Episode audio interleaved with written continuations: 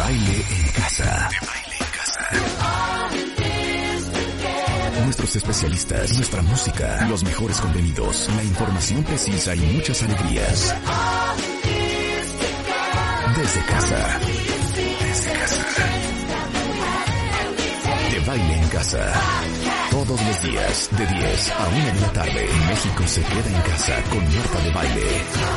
Solo por W Radio. Muy buenos días México, esto es W Radio 96.9.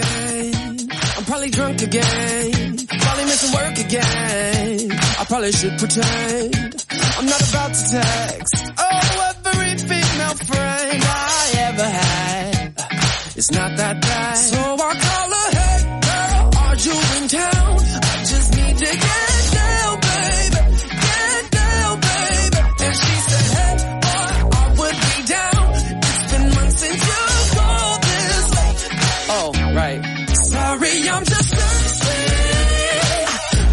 Llama Thirsty y es Pretty Sister. En este lindísimo miércoles, cuentavientes, 22 de abril. Bienvenidos a W Radio, transmitiendo por... Híjole, ¿que ¿en qué día iremos? ¿Por dónde? En, en, en, en trigésimo cuarto día consecutivo, algo así. Algo Estamos al 85 de, ma- eh, 85 de abril del 2020. 85 de abril. de abril. No, estamos en el día 55 eh, en tiempos de coronavirus. Eh, hoy 9.501 casos confirmados.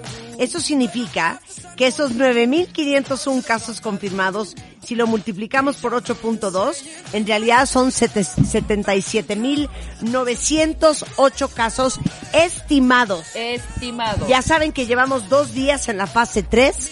Ahora sí, más cuidados que nunca. Eh, quédense en casa, protéjanse muchísimo. ¿Qué ha pasado eh, hasta el día de hoy en México y en el mundo? Bueno, para todos los que viven en la Ciudad de México, importante noticia, ¿eh? Eh, acaba de decir eh, eh, Claudia Sheinbaum que a partir de mañana jueves 23 de abril, todos los coches van a dejar de circular un día de la semana, independientemente si tienen o no holograma doble cero, doble cero, cero, uno o dos. El sábado y el domingo la política de hoy no circula no va a tener restricciones, pero esto también incluye a los coches que son híbridos, eléctricos y también es- aplica en el Estado de México. Y esto es para todos los que nos escuchan, taxistas, transporte de carga, personas con discapacidad, taxis por aplicación, motocicletas, todo el personal médico que use su auto particular. Entonces, les voy a poner la tablita ahorita en Twitter para que vean cómo está el cuento.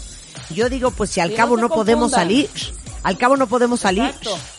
No podemos salir. No, pero no se confundan, porque mucha gente me estaba diciendo, no, es un- ninguno, ninguno puede salir. No, ninguno de acuerdo a su holograma. Punto. Claro. Por ejemplo, mi terminación es 4, Marta. Entonces yo no circulo y soy doble cero. Entonces no circulo el miércoles. Miércoles no circulan ni terminación 3 ni 4. ¿Tú sabes cuál es la, la terminación de tu carro? No tengo ni, la más remota idea, pero mi coche lleva estacionado 35 días en mi garage y no 35 pienso días. salir. Punto y se acabó. Eso. Punto y se Muy acabó. Eh, otra, otra cosa que es importante para todos los que siguen trabajando, eh, Claudia Sheinbaum también dijo que a partir de mañana se cierran alrededor del 20% de las estaciones del metro, metrobús y tren ligero eh, que tienen poca demanda. O sea, esto permitirá aumentar la velocidad de los trenes y autobuses en las estaciones de mayor demanda para así reducir el número de gente. Por ejemplo, en el tren ligero van a cerrar estaciones como Las Torres, Xotepingo, Tepepan, Francisco, Goitia, eh, a ver, ¿quién más? De la línea 3 no cierra ninguna del metro, línea 1 Juanacatlán, línea 2 Allende Villa de Cortés, eh, línea 2 Eje Central Tlatelolco, Metrobús, línea 1, que es Buenavista, línea 2, Álamos, línea 3 La Raza, en fin, les voy a poner ambas cosas en Twitter para que eh, todo el mundo lo tenga absolutamente claro. Eh, se extiende el calendario de la SEP, se será solamente de 10 días, pese a que en algunos puntos de la República Mexicana los niños van a poder volver a las aulas antes. Eh, dijo el presidente que las clases se van a reanudar el primero de junio y en algunos puntos de lo, en los que no se presenten contagios masivos, eh, el 19, eh, digo, perdón, será el 17 de junio. El fin del curso podrá darse el 17 de julio este, cuando se tenía previsto el, el día 6 del mismo mes. O sea, se extiende todavía unos 11 días más en vez del 6 de julio. El cierre del curso se extiende hasta el 17 de julio. Más o menos ahí lo que ha pasado el día de hoy. Ya saben que nuestro expertise es este tema.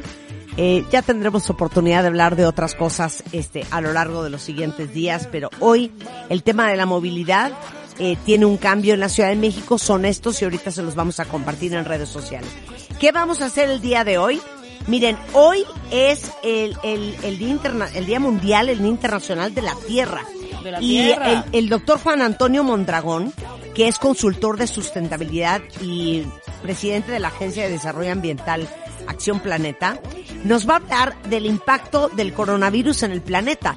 Se han visto que han estado circulando una serie de artículos, eh, reportajes, eh, piezas de información que hablan de que ahora los animales están eh, más cerca que nunca de los lugares que normalmente estaban llenos de gente, desde los leones y los tigres en los parques nacionales de África, acostados, ya saben, en, en las aveniditas donde caminaban los, los safaris, pues ahí están echados, eh, los pingüinos dando el vueltas por todos lados, el agua, eh, eh, los niveles de Los canales de contaminación a nivel mundial, los canales de Venecia más limpios que nunca. Bueno, vamos a hablar del impacto que ha tenido eh, el que nos guardemos todos, el impacto positivo en el planeta. También vamos a hablar el día de ¿Sabes hoy. qué- ¿Sabes qué, qué Sí. pienso antes de que pas- pases rápido a la otra, a los, a los otros temas? Esto del resguardo deberíamos hacerlo, de verdad, cada año, dos semanas o tres semanas. Guardarnos Para darle chance al planeta a descansar. Oye, perdón, o sea, ¿estás de acuerdo? Debería ser una iniciativa. Vamos a promoverla, Marta. Vamos, O sea, Rebeca. no es nada no es nada descabellado.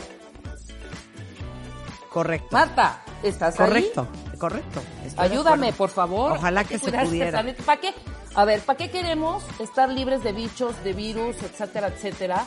Si sales a la calle y no puedes respirar de la contaminación tan exagerada que hay en el planeta. O sea, es im- impresionante, ¿no? Pues sí. O ir a meterte a un mar sucio. Esto es parte también del reflejo de cómo estamos viviendo pésimo este planeta, ¿eh? Lo estamos viviendo muy mal. Pues el doctor Juan Antonio Mondragón nos va a hablar de cómo está el planeta después de eh, un altísimo porcentaje del mundo en cuarentena. Vamos a hablar sobre lo que debes de saber sobre el coronavirus en niños con la doctora Mercedes Yance, que es neumóloga pediatra del Instituto de Enfermedades Respiratorias. Muy interesante esa conversación. Eh, ¿En qué podemos ayudar el día de hoy? Vamos a hablar de... eh, Ahora sí que alimentar a niños en pobreza extrema. Vamos a hablar sobre una gran iniciativa que es eh, el Comedor Santa María. Les vamos a contar qué hacen y cómo los podemos ayudar. Pero eh, fíjense que vamos a comenzar eh, hablando del tema de la obesidad. Porque seguramente se han dado cuenta que dentro de la lista de todos aquellos que son altamente vulnerables a que si les da coronavirus, quítame la música Rulo, se le complique, eh, está diabetes, hipertensión, eh, enfermedades preexistentes de los pulmones y está el tema de obesidad. Y se han dado cuenta, eh, científicos de la Universidad de Nueva York, que el exceso de grasa es un factor crónico determinante en las hospitalizaciones, por ejemplo, en Nueva York. Luego, eh, el Intensive Care National eh, Audit and Research Center del Reino Unido eh, acaba de revelar que casi dos tercios de las personas que tienen complicaciones graves a raíz del coronavirus padecen obesidad. Ahí les va otra. El Hospital Infantil de México dice que las personas que tienen obesidad eh, presentan frecuentes alteraciones en su sistema inmune, por lo que normalmente están comprometidos a proteger y a reparar el daño en las células causado por la inflamación del coronavirus. Entonces, al menos 63 de los pacientes que están en cuidados intensivos debido a complicaciones que desarrollaron eh, son por sobrepeso, obesidad u obesidad mórbida. Francia determinó que de 124 pacientes en cuidados intensivos, la necesidad de ventilación aumentó en función su peso. Y el 47% de estos pacientes eran obesos o muy obesos. Ahora, les voy a decir cuál es la tragedia. Siete de cada diez mexicanos tiene obesidad. O sea, 230 mil mexicanos aproximadamente mueren cada año por problemas de salud asociados con el exceso de grasa. Y adivinen a quién tengo en la línea, porque a donde tengamos que ir a encontrar a los especialistas con quien queremos hablar. La doctora Rocío Salas Whalen es especialista en endocrinología y obesidad. Es profesora de NYU Langone Hospital en Manhattan, en Nueva York. Es mexicana y mil gracias, Rocío, por tomarnos la llamada hasta allá. ¿Cómo estás? Hola, ¿qué tal? Muy bien, muy bien. Gracias por tenerme en, tu programa. Bueno, hablando de, obesidad. Oye, aprovechando que tú eh, vives en Nueva York, eh, ¿vives desde hace cuánto tiempo, Rocío? Te, tengo ya 18 años viviendo en, en Manhattan, en Nueva York. Bueno, ¿cómo ha sido esto que han vivido ustedes también, caray? Siendo el epicentro de la enfermedad a nivel mundial. Es, es un cambio que lo hemos estado procesando muy lentamente las personas que vivimos en Nueva York, porque eh, lo que es el, el, el, corazón de la ciudad, lo que es lo que es Manhattan, lo que es la gente, el ver la, la, la, gente acelerada, los lugares abiertos, la gente afuera, lo que uno piensa cuando piensa en Nueva York ahora no está. O sea, es es es es completamente solitario, no hay gente en la calle, los lugares, todos los lugares están cerrados, restaurantes, manicures, salones, Starbucks, todo, todo está cerrado. Entonces, nos ha tomado un tiempo procesarlo, pero, pero eh, eh, Nueva York es una ciudad muy dura. Los neoyorquinos somos, bueno, ya me considero neoyorquina porque ya tengo casi la mitad de mi vida viviendo aquí, pero tenemos una resiliencia muy grande, ¿no? O sea, de que estamos tomando las cosas eh, con, con valentía, positivos y sabiendo que Nueva York va a volver a ser lo que era antes, ¿no? Oye, que depende de nosotros, más que nada. Claro. Yo te quiero hacer una pregunta que me he hecho yo. La razón por la cual hubo tanto contagio en Nueva York, y quiero comparar a, a la ciudad de Manhattan, por ejemplo, con la ciudad de Los Ángeles, es el hecho de que Nueva York es una ciudad eh, muy conectada, en un sistema de transporte muy conectado, el subway, todo esto, en donde un altísimo porcentaje de la población lo ocupa, versus, por ejemplo, la ciudad de Los Ángeles, que todo el mundo está en un coche. Y el hecho de que Nueva York es una ciudad que se camina, la gente está muy acostumbrada a caminar, es una ciudad bien chiquita, en donde todos, cuando estamos ahí, estamos pegados unos con otros. ¿Es esa la explicación? Exactamente, se cree que por la densidad de la ciudad, de la, densidad de la población, es que se se, se desparramó como se desparramó con el con la velocidad que, que empezó, ¿no? Y es por eso, es cuando estamos en un restaurante, estamos casi tocando los brazos de la persona de enseguida, ¿no? Y puedes estar en los mejores restaurantes y es y es lo mismo. Caminamos, tomamos el metro, aquí todo el mundo toma el metro, tomamos el, el transporte público, Uber, compartimos Ubers, eh, es, es, esa es la ciudad, ¿no? Que estás con la persona al lado tuyo en el elevador, se suben todas las personas que se pueden subir, ¿no? Eh, en tu en tu edificio donde tú vives pueden vivir 10.000 gentes, ¿sí me entiendes? En, por ejemplo, en California pues todo es extendido, la gente está en su carro, vive en sus casas, eh, tus vecinos casi no los ves, es todo lo contrario y todo lo opuesto aquí en Nueva York. Eh, eh, es, es, eso, que estamos uno enseguida del otro, ¿no? En el metro, en el, en el restaurante, en el Starbucks, donde sea, siempre estamos cerca de gente. En, los museos, o sea, es, es, donde sea. Y eso hizo toda la diferencia del mundo. Este, bueno, ya llegaron a, a, su pico, ya están, este, bajando la cantidad de casos que se presentan en hospitales. Eh, vemos todos los días a, a tu gobernador Andrew Como este, Sí, dando su cátedra en CNN extraordinario. Qué bien lo ha hecho, la verdad es que Sí, la verdad que lo ha bien lo ha tomado de una manera muy muy calmada que, que transmite ese ese confort y esa, ese sentimiento de calma, ¿no? no y de no- que no está en así. control y de que está diciendo la Y de verdad. que está en control, exactamente, que está en control. Oye, Rocío, pues como explicaba al principio del programa, eh, todos estos datos eh, y como les hemos contado a todos cuentavientes, la comunidad médica a nivel mundial sigue aprendiendo la conducta del coronavirus en diferentes cuerpos, en diferentes edades, en diferentes condiciones médicas, eh, con diferentes tratamientos. Y lo que se ha encontrado es eh, la correlación, Rocío, entre la obesidad y eh, las complicaciones del coronavirus. Y en tu caso, tú siendo endocrinóloga, profesora, como les dije al principio, de NYU Langone Hospital en Manhattan, Nueva York, pues qué preocupación, porque tú mejor que nadie sabes que siete de cada diez mexicanos tienen obesidad. Sí, es, es verdaderamente terrible porque lo que pasó fue que cuando empezó en China el coronavirus, en, en China no hay los niveles de obesidad que estamos bien, que tenemos en Estados Unidos o que hay en México, ¿no? Entonces, eh, no tuvimos esa información cuando empezamos a escuchar del coronavirus y de la severidad del coronavirus. Fue, fue cuando empezó en otros países en Europa, en, en Londres, en, Estado- en, en Francia, en Italia, en otros lugares donde hay un poco, España exactamente, donde hay más obesidad, que empezamos a escuchar de que obesidad era un factor de riesgo independiente. ¿Qué pasa cuando llega a Estados Unidos? Lo que se está viendo en los hospitales es que eh, eh, hay una relación eh, directa entre severidad de la, del coronavirus a, a tu a tu BMI, ¿no? A tu peso. Eh, Entre más alto el BMI, hay más riesgo de severidad de eh, coronavirus. O sea, el índice de masa corporal, el, Body Mass Index. Claro. Ahora, explícanos por qué. Bueno, sabemos que en la obesidad, y, todo esto está, está pasando al, al minuto, ¿correcto? Porque estamos viviendo la pandemia. Estamos tratando de, de solucionar y de salvar a los pacientes que se tienen que salvar. Todo, toda la información, todo, todo, todo lo, las investigaciones, los resultados empezarán a salir poco a poco, ¿no?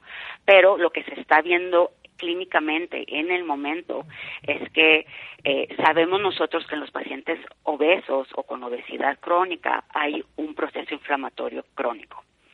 Entonces, ese proceso inflamatorio que está sucediendo crónicamente en estos pacientes está dis- disminuye por, de por sí el sistema inmune de, de la persona. Viene el coronavirus que su, su, su, su patogénesis o su, es, es una inflamación severa, ¿no? Entonces, ¿qué pasa? Si está un paciente ya con una inflamación crónica, viene otro proceso inflamatorio, ya no puede responder de la, de la misma manera que si no existiera ya esa, esa inflamación previa crónica, ¿no? Entonces, creemos que esa es la base fisiológica de por qué las personas con obesidad están desarrollando ah, complicaciones más severas. Ahora, como están sucediendo todos estos casos, se está sacando mucha investigación, todos los investigadores estamos sacando todo lo que podemos. También hay, hay- se, está, se está proponiendo una teoría de que si el tejido graso es un reservorio para el virus. Entonces, eso podría explicar es una de las teorías que se están dando, ¿no? Porque eh, de nuevo, es todo es todo estamos en, en proceso activo, todo es proceso agudo en este momento. Entonces, se están haciendo los estudios, se están dando las teorías de, de- del por qué, si es algo más que solamente un proceso inflamatorio crónico en el obeso, ¿no? Puede ser el tejido graso un reservorio para el virus, puede ser el tejido graso un reservorio para que el virus se multiplique más, más rápido o más fácil. Ahora, y luego de ahí pasamos a, las, a los problemas mecánicos, ¿no? Esos son problemas fisiológicos, inmunológicos. Y pasamos al problema mecánico, los pacientes con obesidad tienen ya hipoventilación, tienen apnea del sueño, tienen ya problemas respiratorios crónicos por la misma obesidad. Cuando viene un paciente a un hospital, es sabido que los pacientes con obesidad son los más difíciles de oxigenar, los más difíciles de entubar cuando necesitan un ventilador, los más difíciles de poner boca abajo o de lado, que es lo que se está haciendo mucho ahora a, los pacientes con coronavirus en terapia intensiva, poniéndolos boca abajo para quitar un poco la presión. Es, es muy difícil mover pacientes con obesidad severa en el hospital. Entonces hay problemas fisiológicos y hay problemas mecánicos también. Oye, y dime otra cosa, hemos hablado muchísimo del tema de la grasa abdominal y hemos hablado de que es mejor que seas eh, que tengas la grasa en las piernas o en, o en las pompas o en los brazos o donde sea que en el abdomen. Eh, es cierto que eh, la grasa que rodea el abdomen ejerce como una presión similar a como si trajeras un corsé. Y cualquier mujer que escuche este programa que alguna vez se ha puesto una faja, sabe que automáticamente eh, respiras menos bien.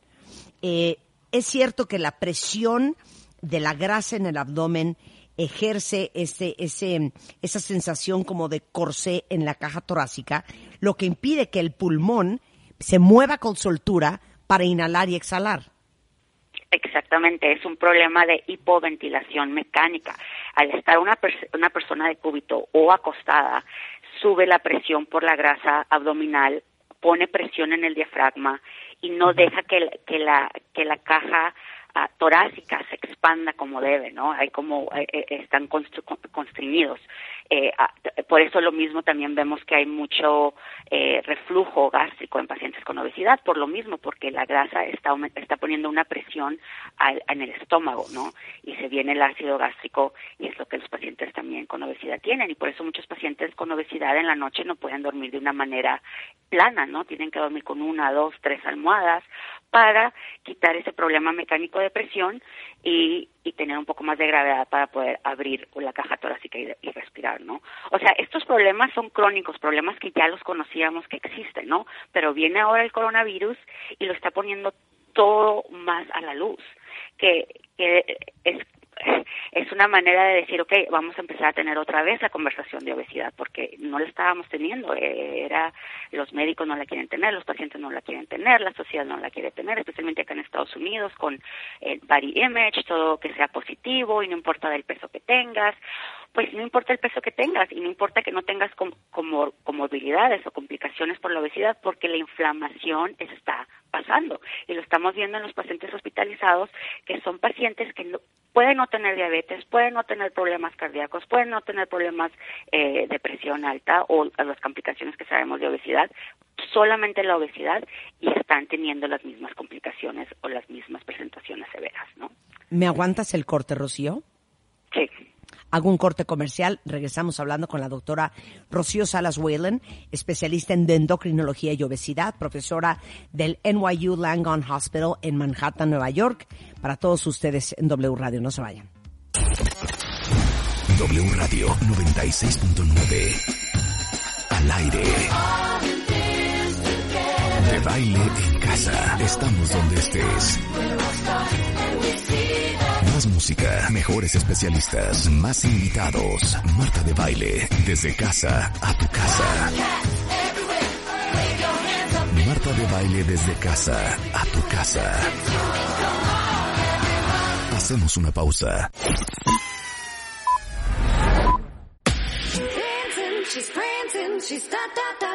Estamos baile al aire solo por W Radio 96.9. Estamos de vuelta. Son las 10.32 de la mañana y estamos eh, teniendo una conversación súper interesante con la doctora Rocío Salas Whalen. Ella es especialista en endocrinología y obesidad y es profesora en NYU Langone Hospital en, en, Manhattan, en Nueva York. Desde ahí estamos hablando con ella, hablando de la relación que existe entre la obesidad y el coronavirus. Eh, ya nos explicó antes del corte que de por sí la gente obesa tiene una inflamación crónica y a eso le sumas la inflamación que produce el coronavirus, el organismo tiene que luchar contra dos frentes. Eh, eh, otro factor de carácter eh, físico es que las grasas que rodean el abdomen, para todos ustedes que están escuchando, nerviosos por el sobrepeso, pero sobre todo que tienen un importante diámetro en la cintura, significa que tienen mucha grasa abdominal, eso ejerce una presión similar a la de un corsé sobre la caja torácica, lo que impide eh, que el pulmón se pueda mover con soltura, lo cual complica eh, todo el escenario si alguien con problemas de obesidad, según nos dicen eh, estudios que se han hecho tanto en México como en Inglaterra, como en Estados Unidos, eh, complica eh, a, las, a las personas que tienen obesidad. Eh, gracias por aguantarme el corte, Rocío. No, Eh, claro, de nada. Entonces, bueno, eh, estábamos hablando del tema también y me gustaría que explicaras un poco más con la cantidad de grasa eh, y lo que significa eso para, eh, por ejemplo, menos secreción de ciertas sustancias, las angiotensinas, toda esta explicación fisiológica de lo que le pasa al cuerpo cuando eh, contrae coronavirus y se complica y cómo reacciona una persona obesa a esas a esos retos que tiene el cuerpo para luchar en contra de este virus. Bueno, con el coronavirus lo que sabemos la manera en que en que causa ah, daño es que causa una lo que le llamamos aquí una un cyto- cytokine storm, una una una tormenta de citoquinas, ¿no? Que son sustancias, las citoquinas pueden ser eh, antiinflamatorias y proinflamatorias, ¿no? Sabemos que el coronavirus eso es lo que produce en el cuerpo, es una tormenta de citoquinas que quiere decir que produce una reacción inflamatoria severa, máxima. El paciente con obesidad, entonces cuando viene cuando viene un virus, tu cuerpo, tu sistema inmune, pues trata de contrarrestar todos los efectos y, y protegerte, ¿no? Eh, y es por eso que decimos pacientes con, con un buen sistema inmune, pues van a tener menos menos eh, enfermedad severa porque tu cuerpo te está está protegiendo, no hay una guerra entre entre tus, tus, tu respuesta inmun- inmunato- inmunitoria y, y las citoquinas o los procesos inflamatorios. Cuando hay un, un paciente con inmunosupresión, que consideramos un paciente con obesidad inmunodeprimido. Para empezar, ya, ya tienen menos sistema inmune fuerte para protegerse contra, contra en- enfermedades infecciosas, por ejemplo, en este caso el coronavirus. Una vez que entra ese, ese virus, tu- el cuerpo de la persona con obesidad ya no tiene esa capacidad al 100% de dar una respuesta inmuni- inmune que pueda proteger al cuerpo, ¿no? Ya Sí, de dar batalla. con- Exactamente, ya empiezan más lentos que, una persona no con obesidad, ¿no? Entonces el cuerpo no puede no puede eh, reaccionar de una manera para protegerlo como debe. Ahora también el coronavirus ataca mucho el el, el, el- lining de los de los pulmones de los alveolos que es lo que lo que ha- hace que los los pulmones se expandan y no y que haya oxigena, cambio de oxigena, de oxigenación eh, en, en las personas con obesidad sabemos que ya hay problemas pulmonares eh, a nivel celular. ¿Sí me entiendes? Ya, ya, ya ellos, entonces ellos ya están empezando mal. Y viene este proceso viral del coronavirus que afecta, que da un, un proceso inflamatorio severo y afecta también eh, los alveolos, el, el- el- el- el proceso de respiración, ¿no? Entonces, estos pacientes ya están empezando mal, ¿no? Entonces no pueden, no pueden dar esa respuesta que el cuerpo, un cuerpo saludable podría dar. Claro. Eh, ¿Hay alguna buena noticia para la gente que tiene obesidad? Pues lo más importante de la gente que tiene obesidad es, yo creo que este es el momento para, para primero aceptarlo, ¿verdad? Aceptar que, la persona aceptar que tiene un problema de obesidad. Eh, este es el momento para, para, eh, eh, esto es lo que nosotros queremos preparar a los pacientes cuando decimos a una persona con obesidad que tiene que estar más saludable, que tiene que tener una vida ah, con mejor salud para evitar co- comorbilidades y para evitar problemas como esto, que son problemas inesperados. No sabíamos, nadie sabíamos que iba a venir una pandemia que iba a afectar más a pacientes con obesidad.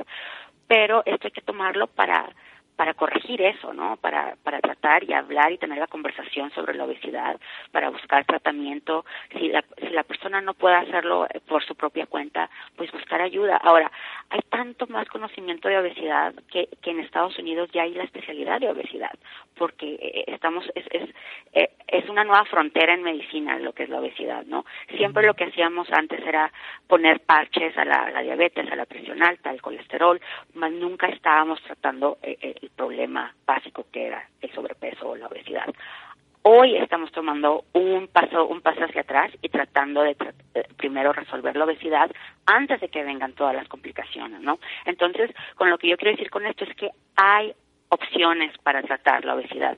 La obesidad no es un problema de estilo de vida, por lo que cambiando el estilo de vida no va a solucionar la obesidad. Eso es lo primero que, que, tenemos que entender y aceptar, que, no es un estilo de vida solamente. Hay problemas genéticos del medio ambiente, alimenticios, eh, que, que el paciente no tiene control. Entonces, por esa razón, no esperamos que un paciente pueda solucionar su obesidad. Hay medicamento para tratar la obesidad, ¿no? Entonces, hay, hay, que tener la conversación. Ahora, en referencia en estos momentos, una persona con obesidad y coronavirus, pues tiene que tener los mismos cuidados que una persona no obesa, ¿no? Quedarse en casa, lavarse las manos, usar mascarilla, eh, y empezar empezar ya de hecho hacer ejercicio en casa ayuda también ayuda un poco a, subir un poco el sistema inmune. Entonces pequeños cambios que las personas pueden hacer en este momento comer mejor hacer comidas en casa más frecuente que, comer afuera o ordenar comida eh, tener un poco más control de lo que, se está consumiendo hacer ejercicio. Son pequeños cambios que unas personas que las personas con obesidad en estos momentos pueden hacer. Ya que salgamos de esta pandemia ahora sí a, a tener la discusión con su médico, ¿no? Ok, ¿qué puedo hacer? ¿Qué, qué, se, qué se puede cambiar?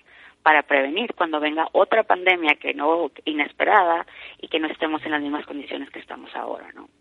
Claro, te voy a decir que es lo más preocupante. Que ahora es, terrible. Ahora, entre que uno está encerrado, ansioso, deprimido y aburrido, todo el mundo está comiendo más, Rocío es una, es una situación muy difícil porque el estrés eh, es una causa para las personas que, que coman un poco de más, aburrimiento, depresión, estar en la casa. Es muy difícil, pero aún así estando en casa, yo lo recomiendo a mis pacientes, es de que aún en casa traten de mantener una rutina, ¿sí me entiendes? tratar de mantener tu desayuno, tu comida, tu cena, tratar de salir a caminar una o dos veces al, día, con, protegido con mascarilla en los momentos que no haya más gente afuera. Es mantener un tipo de rutina aún cuando estemos en casa para tratar de evitar problemas más graves de obesidad, ¿no? Claro. Oye, eh, tengo muchísimas preguntas de la gente. Quiero que vuelvas a explicar algo que tiene a todos muy preocupados. Eh, la tasa de sobrevivencia eh, es muy baja si te tienen que entubar. Y eso todavía se complica aún más si tienes un problema de obesidad. Porque es más difícil instalar un ventilador en alguien obeso, Rocío entubar, entubar a una persona obesa es muy difícil porque tienen un cuello más, más ancho, más grueso. Eh, eh, eh, toma un poco más de tiempo el, el poder entubar a una persona correctamente. los parámetros que se tienen que usar en el ventilador son un poco más difíciles de, de ajustar y llegar a, a, la perfección y también en estos pacientes lo que se está recomendando mucho es voltear a los pacientes frecuentemente, ¿no? Ponerlos boca arriba, ponerlos boca abajo. A un paciente con obesidad, a veces es, eh, yo me acuerdo cuando yo estaba en terapia intensiva, necesitan cuatro o cinco enfermeras y un médico y el radiólogo, el que esté pasando para ayudar y poder mover a un paciente. Más sin embargo, es cuando están las condiciones de que hay varias gente para poder ayudar a mover al paciente, más no a sus horas, ¿sí me entiendes? O sea, son problemas mecánicos también, que cuando hay una persona con obesidad, fisiológicos y mecánicos en terapia intensiva. Más ahora, y solo estamos hablando de obesidad, si, si sumamos a esto que este paciente puede tener problemas cardíacos, puede tener diabetes con la glucosa no controlada, problemas de presión, eh, entonces ya estamos sumándole un poco más de, de riesgo, ¿no? Claro. Dame los cuatro, las cuatro grandes consecuencias, Rocío, de la obesidad en el organismo problemas metabólicos, desarrollar diabetes, eh, hay, es, puede, puede, es precursor de varios cánceres, como el de mama, endometrio, próstata, páncreas, estómago, eh, problemas cardio, cardiometabólicos o cardíacos, eh, hay engrandecimiento del corazón, con eso que puede llevar insuficiencia cardíaca. Ahora, también tenemos que hablar de los problemas psicológicos, ¿no? La obesidad es una gran causa de depresión a nivel mundial, especialmente en países que hay mucha obesidad, porque te da una una baja baja autoestima que que yo creo que eso es tan importante como decir diabetes o decir insuficiencia cardíaca, ¿no? La depresión puede puede complicar aún más los los posibles las posibles comorbilidades, ¿no? Claro. Eh, reflujo. Reflujo, claro. Eh, problemas de articulaciones, o sea, eh, problemas dermatológicos eh, en pacientes con, con resistencia a la insulina, pueden tener manchas negras en el, en el cuello, en las axilas. son, son cantidades, se, se, dice que hay hasta, hay hasta 270 enfermedades relacionadas a la obesidad. Sí. algo, algo de lo que se ha hablado mucho en este tema de coronavirus son las enfermedades respiratorias preexistentes. Y uno pensaría que eh, si técnicamente o médicamente no tienes ningún problema respiratorio en los pulmones, eh, el que estés obeso no tiene absolutamente nada que ver, pero lo que decías hace un momento, que el síndrome de hipoventilación es muy prevalente en obesos y esto hace que tengan muchas más complicaciones respiratorias, aunque no lo crean. Claro, claro, y, y tienen, hay muchos pacientes con apnea del sueño también por la misma obesidad. Ya hay, ya hay, hay falta de oxigenación. Apnea del sueño significa que dejan de respirar en la, cuando están dormidos y se despiertan, ¿no? Eh, entonces ya estos pacientes ya tienen un problema de, de falta de oxigenación correcta a nivel celular, cerebro y de órganos, ¿no? Viene el coronavirus y causa eh, esta catálisis inflamatoria en los pulmones y, pues todo eh, eh, hace todo más severo, ¿no? Por eso los, los, los, pacientes con obesidad tienen más riesgo de desarrollar complicaciones, tienen más riesgo de ser entubados, a requerir cuidados de terapia intensiva y pues desafortunadamente va a haber más muertes en pacientes obesos por coronavirus que en un paciente no obeso. Dios de mi vida. Eh, Rocío, qué gusto que pudimos hablar contigo. Muchísimas gracias por, por eh, hacernos más, más educados en el tema de sobrepeso y eh, eh, pues las complicaciones y sobre todo en esta época de coronavirus nos preocupa muchísimo porque siete de cada diez mexicanos tienen obesidad. Hoy estamos hablando de casi un, estimado de 80 mil casos de contagios en México. Estamos comenzando con la etapa dura. Eh, ¿Hay algo que pueda hacer eh, alguien que te esté escuchando que tiene obesidad? Eh, de aquí a los siguientes meses, independientemente de tratar de comer mejor, de moverse más, de, de no comer por aburrimiento, de no comprar comida chaparra, digo chatarra, este, tratar de cocinar lo más saludable posible, pero fuera de eso, este, digo, no hay mucho que se pueda componer en dos, tres meses. Claro, yo creo que eh, lo más importante que una persona con obesidad y que el, y el resto de, de, la población lo que debemos de sacar de el coronavirus está aquí no entonces lo tenemos que afrontar y lo que tenemos ya lo tenemos ya. Uh, pero lo, yo creo que lo más importante en, en, cuanto a obesidad y coronavirus es que hay que tomar la oportunidad de, de de, de, seguir con la conversación, de seguir, que no es nada más mientras está el coronavirus que la obesidad es un problema.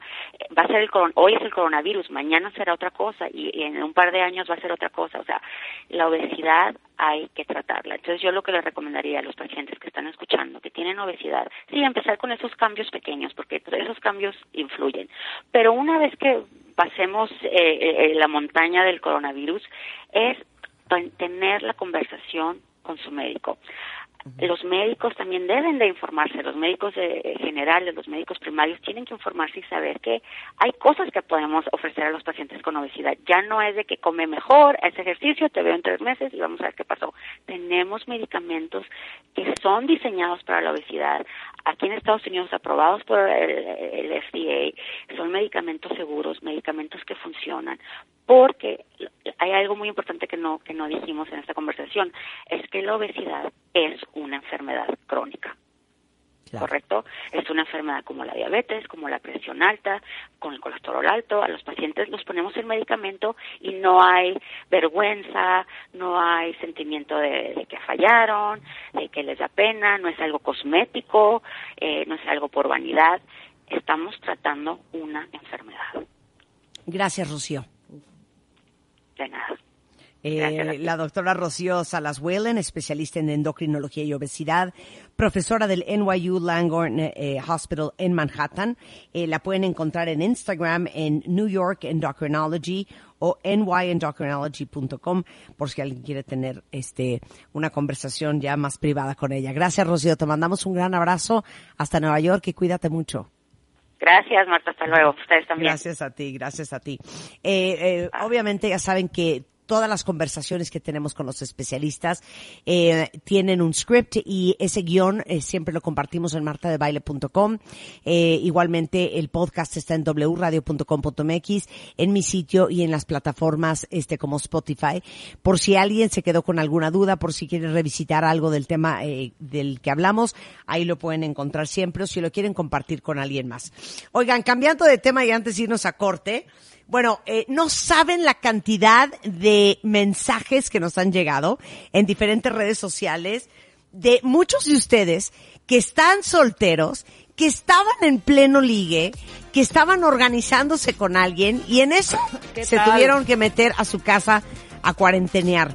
Bueno, pues déjenme decirles que justamente para todos los que quieren conocer gente por redes sociales o apps, no tienen idea de cómo se hace ahorita o ya habían conocido a alguien pero no saben cómo sostenerlo para que el día que se acabe esto, eh, pues la, la, la, la, relación fructifique.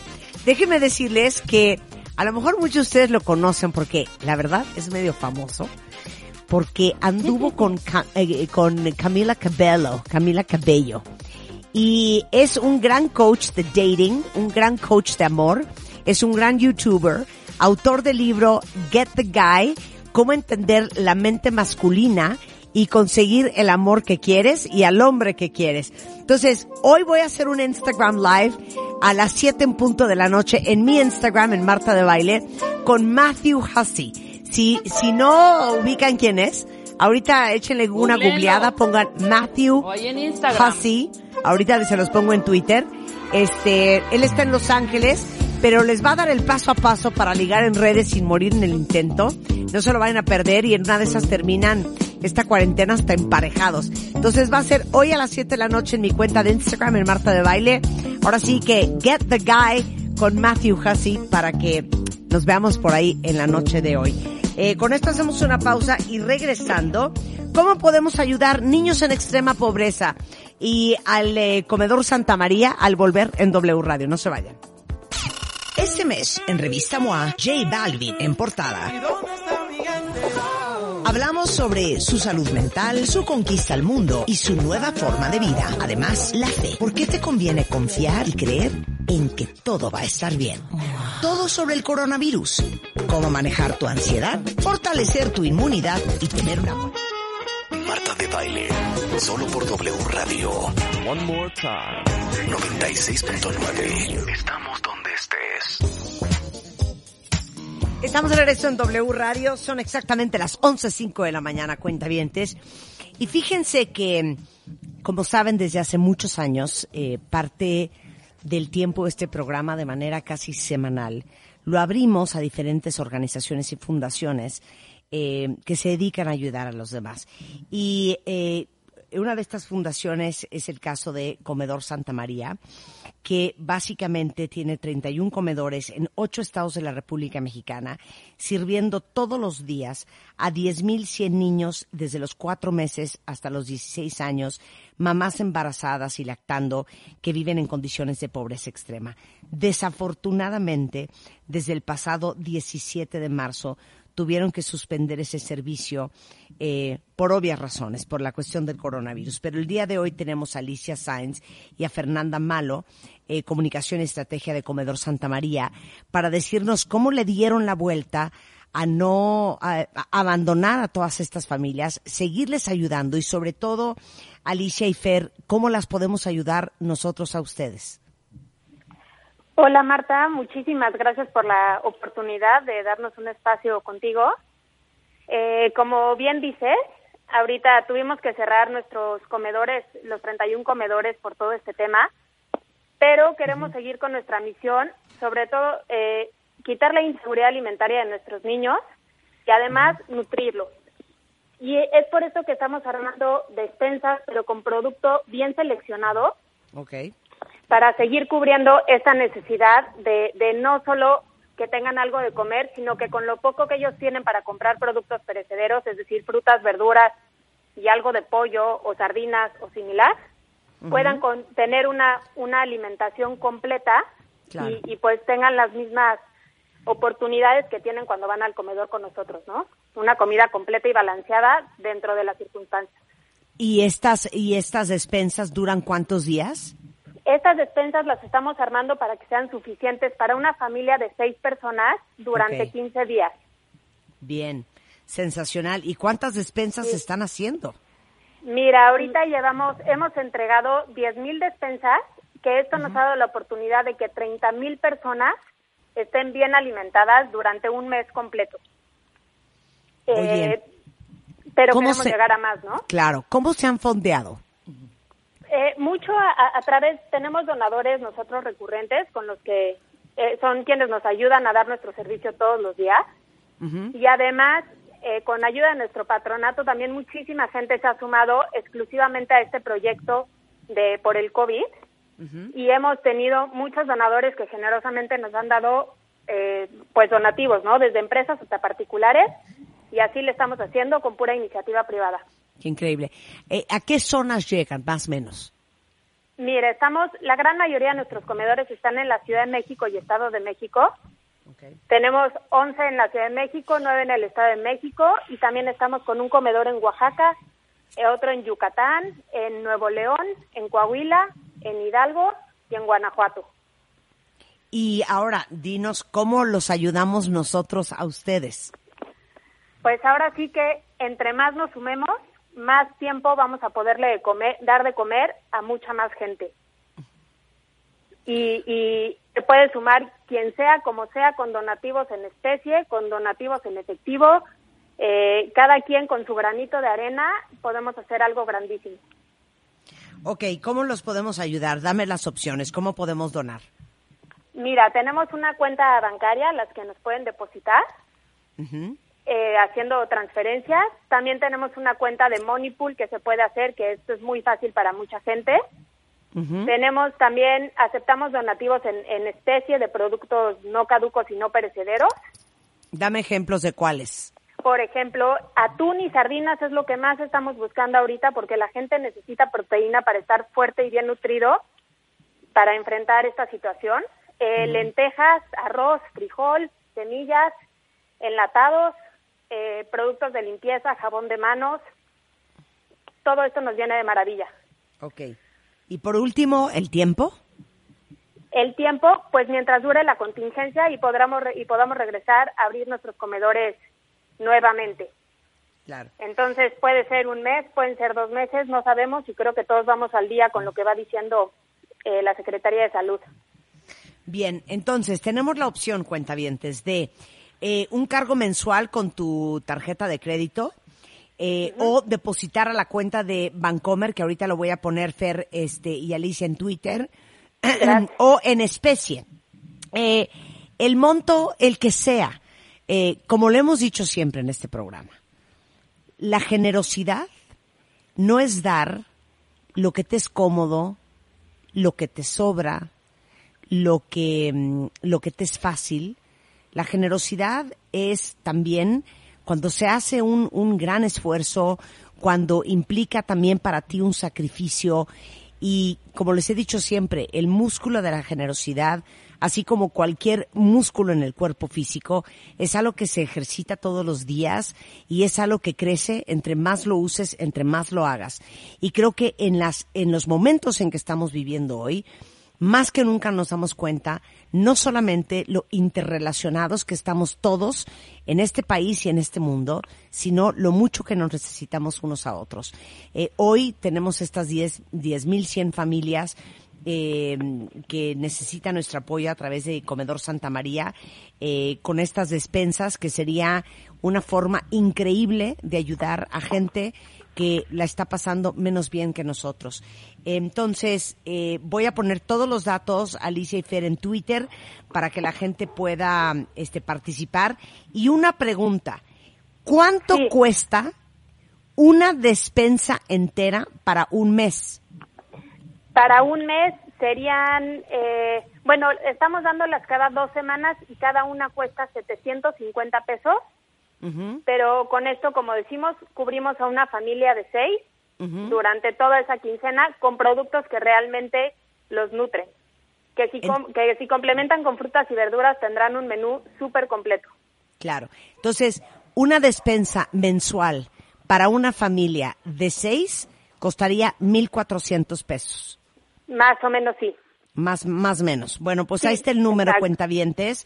Este, eh, importantísimo que todos ayudemos. Yo con mucho gusto, Alicia y Fer, les voy a donar 10 eh, despensas mensuales, este, para 10 familias, ¿va? Ay, muchísimas gracias, Marta. No sabes cuánto te agradecemos esto. No, feliz de la vida. También, Eh, también quería decir que otra manera de, de ayudarnos, que no esa manera de depósito tal cual, hay, existen unos libros eh, de recetarios de comida que la verdad son una maravilla. No lo digo porque estemos nosotros en el comedor, sino de, de verdad son, un- son, son buenísimos. Tenemos siete libros, es porque comer es un placer, porque comer sigue siendo un placer. Y tenemos toda la serie de las señoras de- del patronato. Y el 100% del dinero de estos libros se va al comedor. Entonces, también eh, si nos quieren ayudar y además llevarse a cambio un librazo, pues es una muy buena opción. Ok, ahorita lo vamos a poner también en Twitter para que Claro. todo el mundo lo vea. Oigan, chicas, pues muchas gracias. Eh, toda la información eh, la vamos a compartir en redes sociales. Igualmente, eh, los pueden seguir directamente a ellos. En Instagram es Comedor Santa María. En Twitter es Comedor eh, Sa- Santa María también. Santa Ma- No, es Comedor S-T-A-M-A. ¿Sí, no? Santa, o sea, S-T-A-M-A. Ma. Exacto. S-T-A-M-A. Y luego Comedor Santa María AC en ah, Facebook y en la página web es www.comedorsantamaria.org.mx. Alicia y Fer, muchísimas gracias.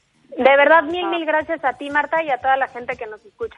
Muchas gracias. Les mandamos un gran beso. Cuídense mucho. Igualmente. Ahora sí, Bien. vamos con la doctora Mercedes Yance Valenzuela, neumóloga pediatra, lo que ustedes tienen que saber sobre el coronavirus y los niños. ¿Cómo estás, Mercedes? Hola, buenos días. Muchas gracias por la invitación aquí contenta para pues poder aportar un poquito, ¿no? Sobre todo este tema. No, feliz de que estés con nosotros, un, un honor.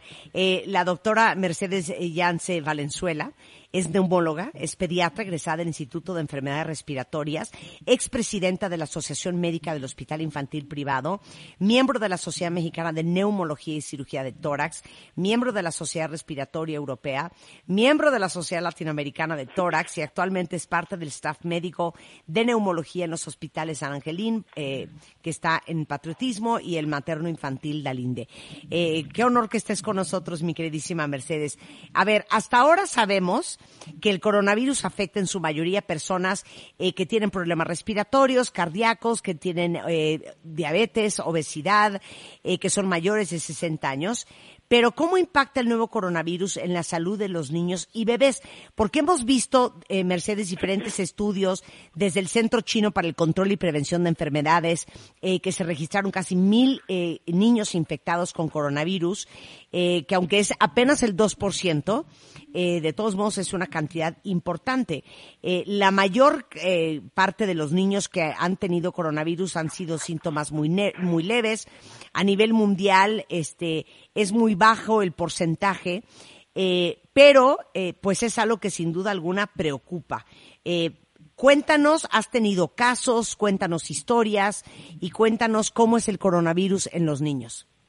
Claro que sí, mira, principalmente, ¿cómo afecta este coronavirus a los niños? No sabemos que esto empezó en diciembre del 2019, en México el primer caso se dio el 28 de febrero, aquí en México al día 3 de abril nos han reportado 26 casos de niños, de acuerdo a las series mundiales tenemos un promedio de 1 a 1.5 en niños a nivel mundial en diferentes pues, reportes que tenemos China, Estados Unidos y, y en otros países, ¿no? Eh, sabemos que afecta de muy, eh, de manera muy leve eh, en los pacientes, en promedio inclusive 0.8% con cuadros como tos, fiebre, algunos inclusive asintomáticos.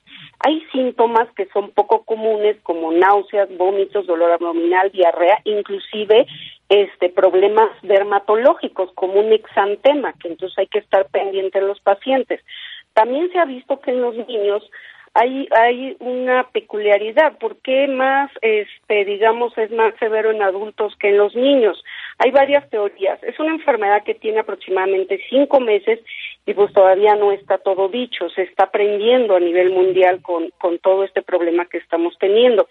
De estas eh, de estas hipótesis que hay por qué más eh, en, en los adultos y no en los niños una de ellas es pues la inmunidad innata en los niños está muy bien entrenada justamente porque porque ellos presentan cuadros frecuentes de vías respiratorias y también tienen una vacunación adecuada, digo, y afortunadamente en nuestro país pues, sí tenemos un esquema de vacunación más completa que en, que en otros lugares, eso es una de las cosas que influye.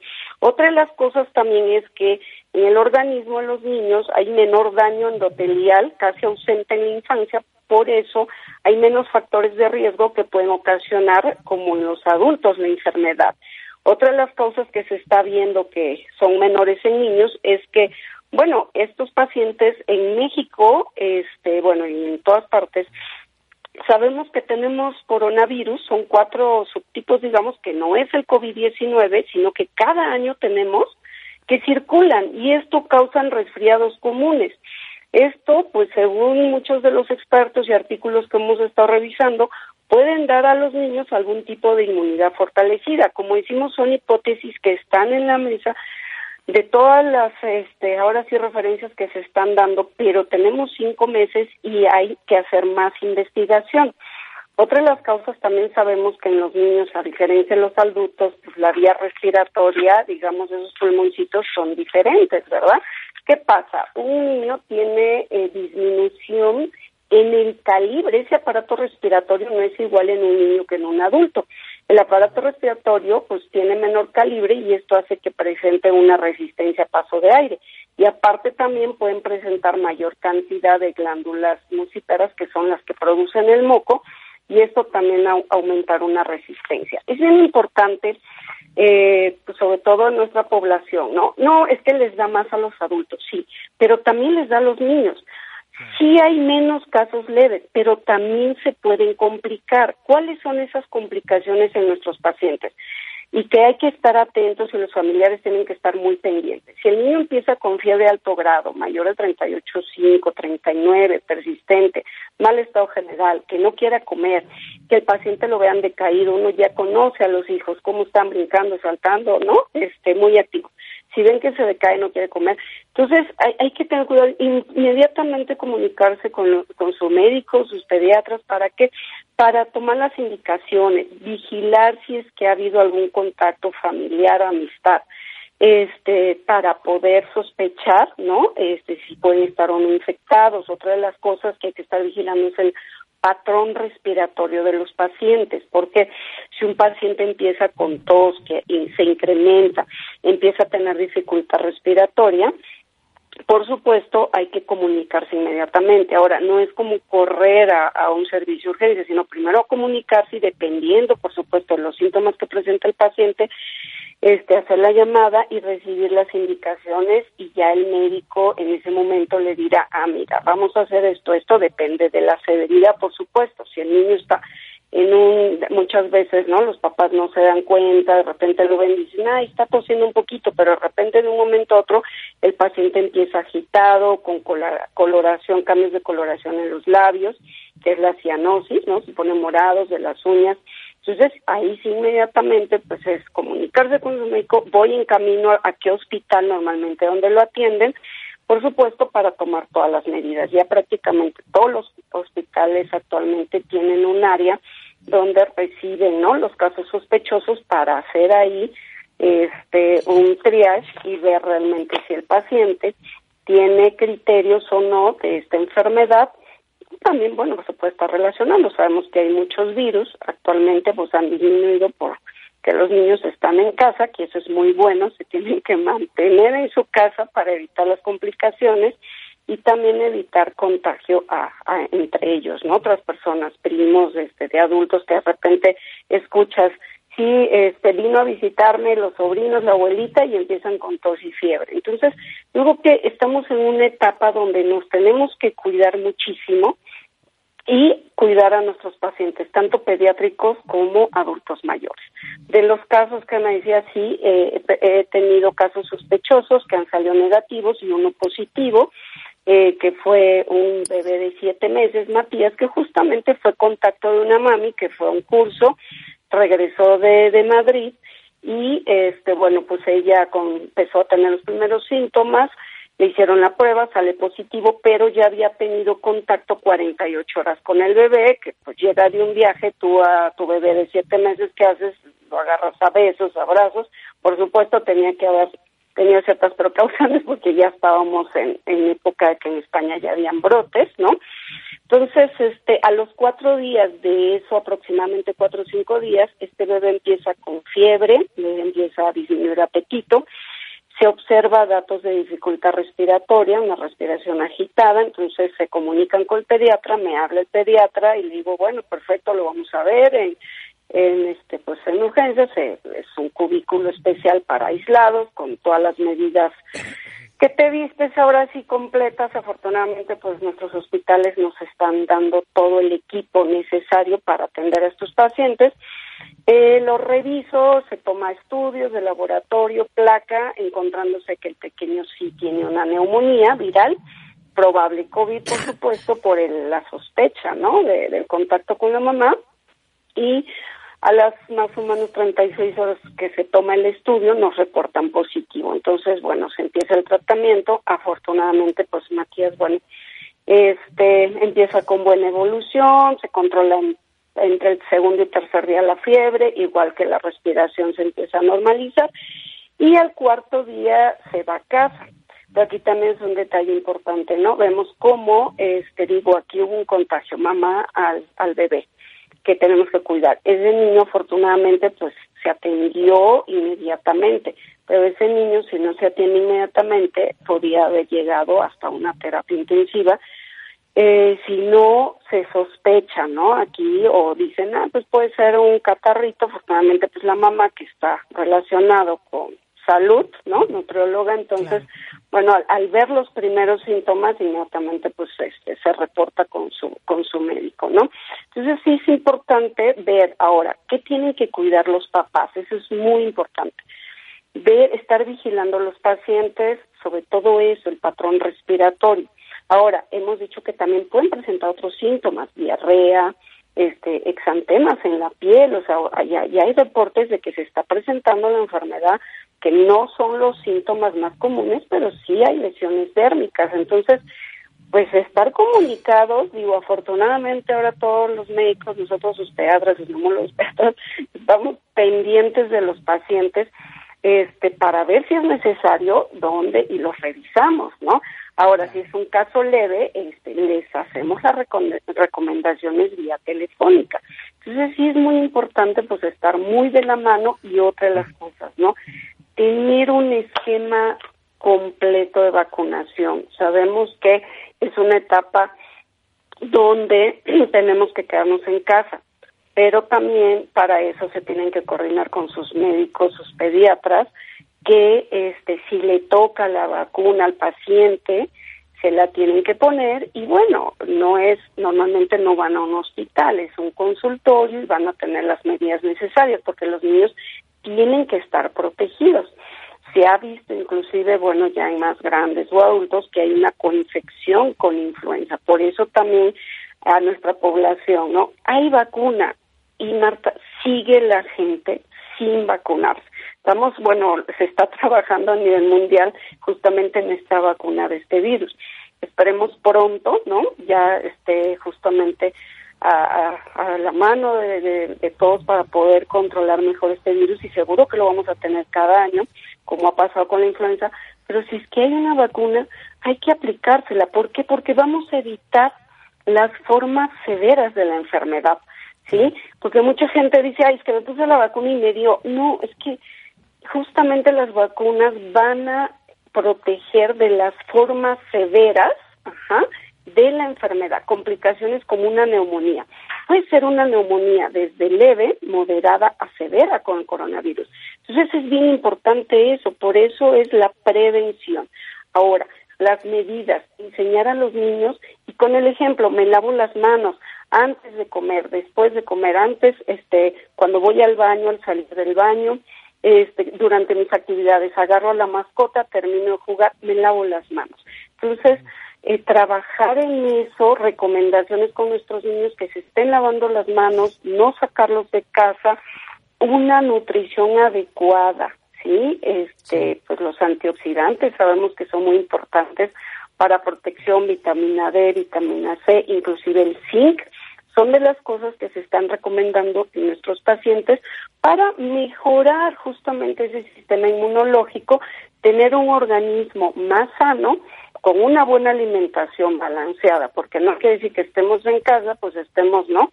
Este, a cada rato y que galletas, que ya sabes, chatarritas, sino bueno, tenerles frutas, verduras, para favorecer también a todo esto con nuestros pacientes, porque es importante y no nada más con el coronavirus, sino también en cualquier cuadro viral. Entonces, todo esto es muy importante. Claro. ¿no? Oye, Mercedes, eh, ¿me aguantas el corte? Porque regresando quiero hablar contigo de eh, por qué hay ciertos niños que pueden tener complicaciones más graves.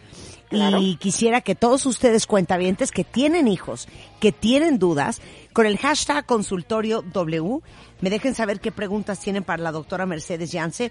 Es neumóloga pediatra. Al regresar en W Radio.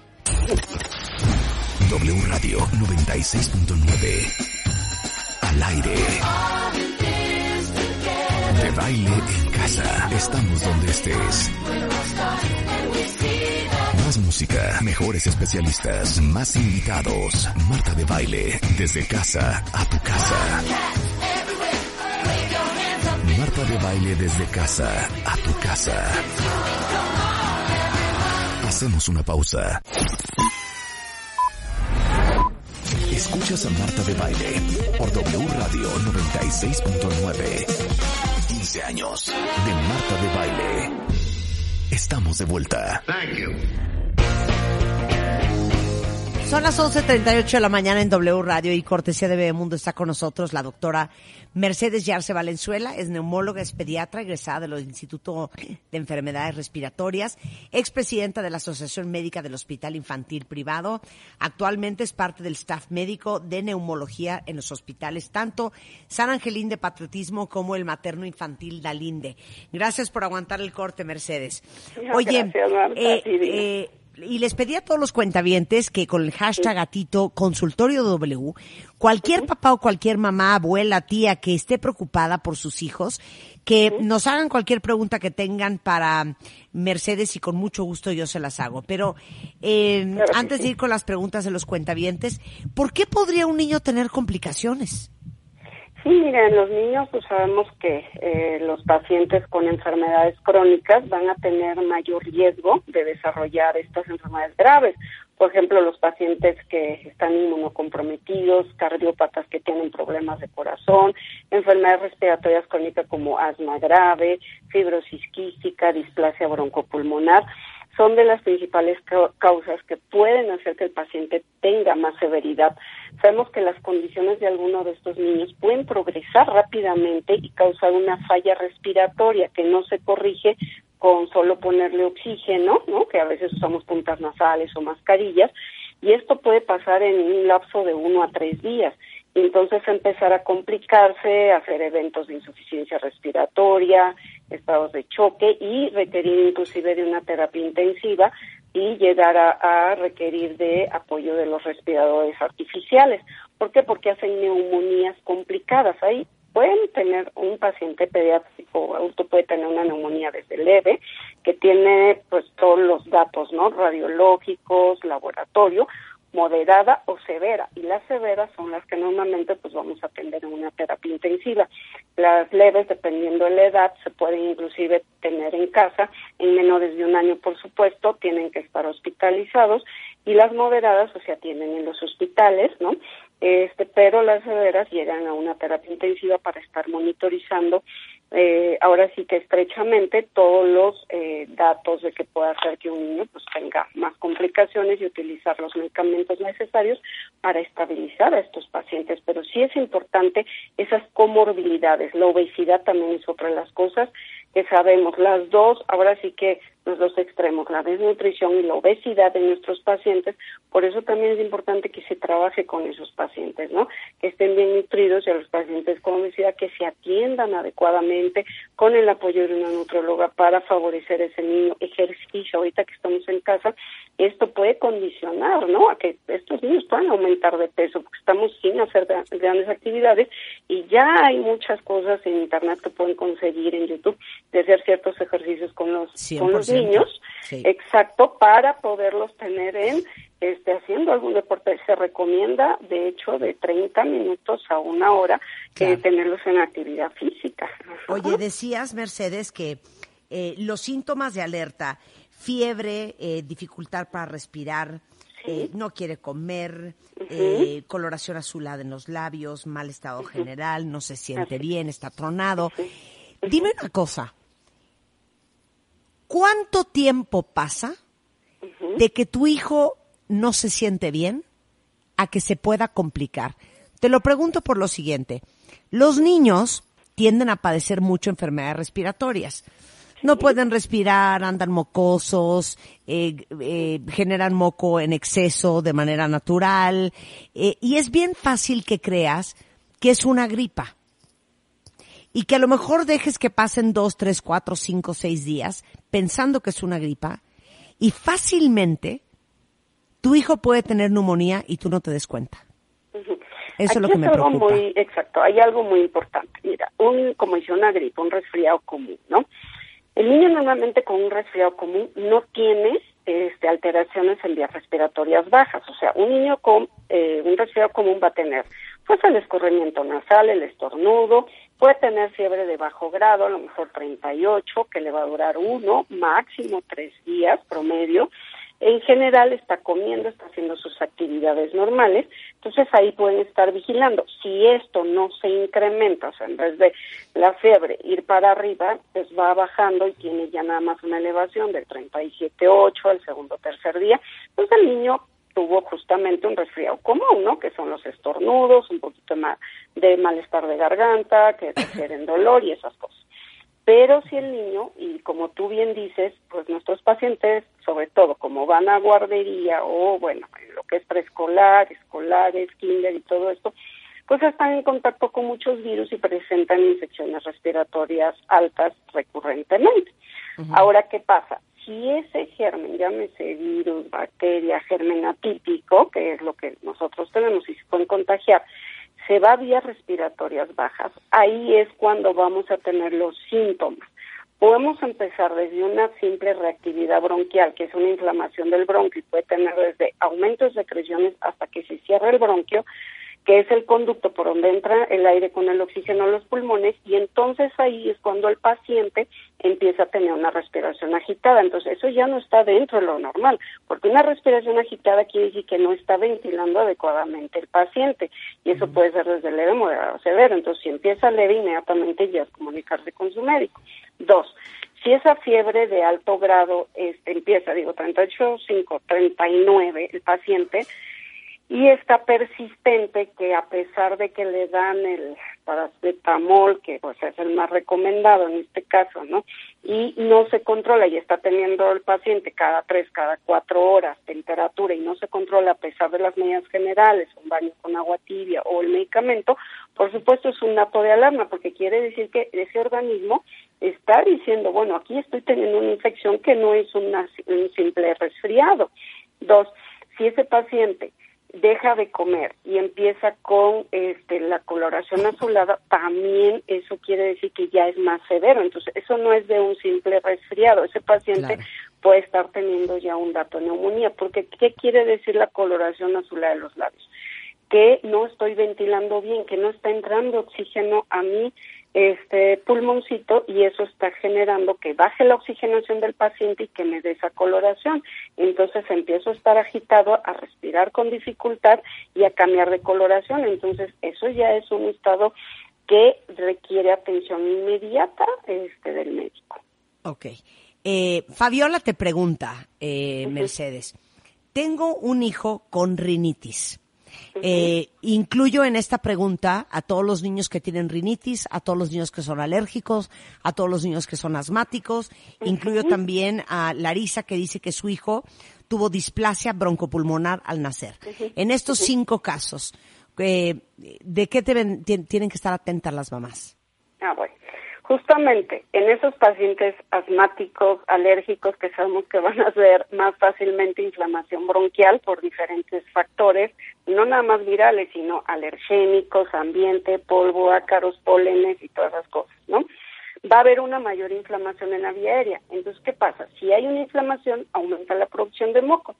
Sabemos que al tener mayor hipersecreción, eso va a favorecer a que más fácilmente se contagien de cualquier germen. Entonces, por supuesto, esos pacientes tenerlos muy bien guardaditos, bueno, todos, pero más todavía esos pacientes, no dejar, porque es otra de las cosas que están haciendo. Ay, bueno, pues es que el niño ahorita está medio estable y no ha ido a la guardería o a la escuela, entonces le voy a quitar los aerosoles, ¿no? Que están de base, sobre todo ese tipo de pacientes. Los inhaladores.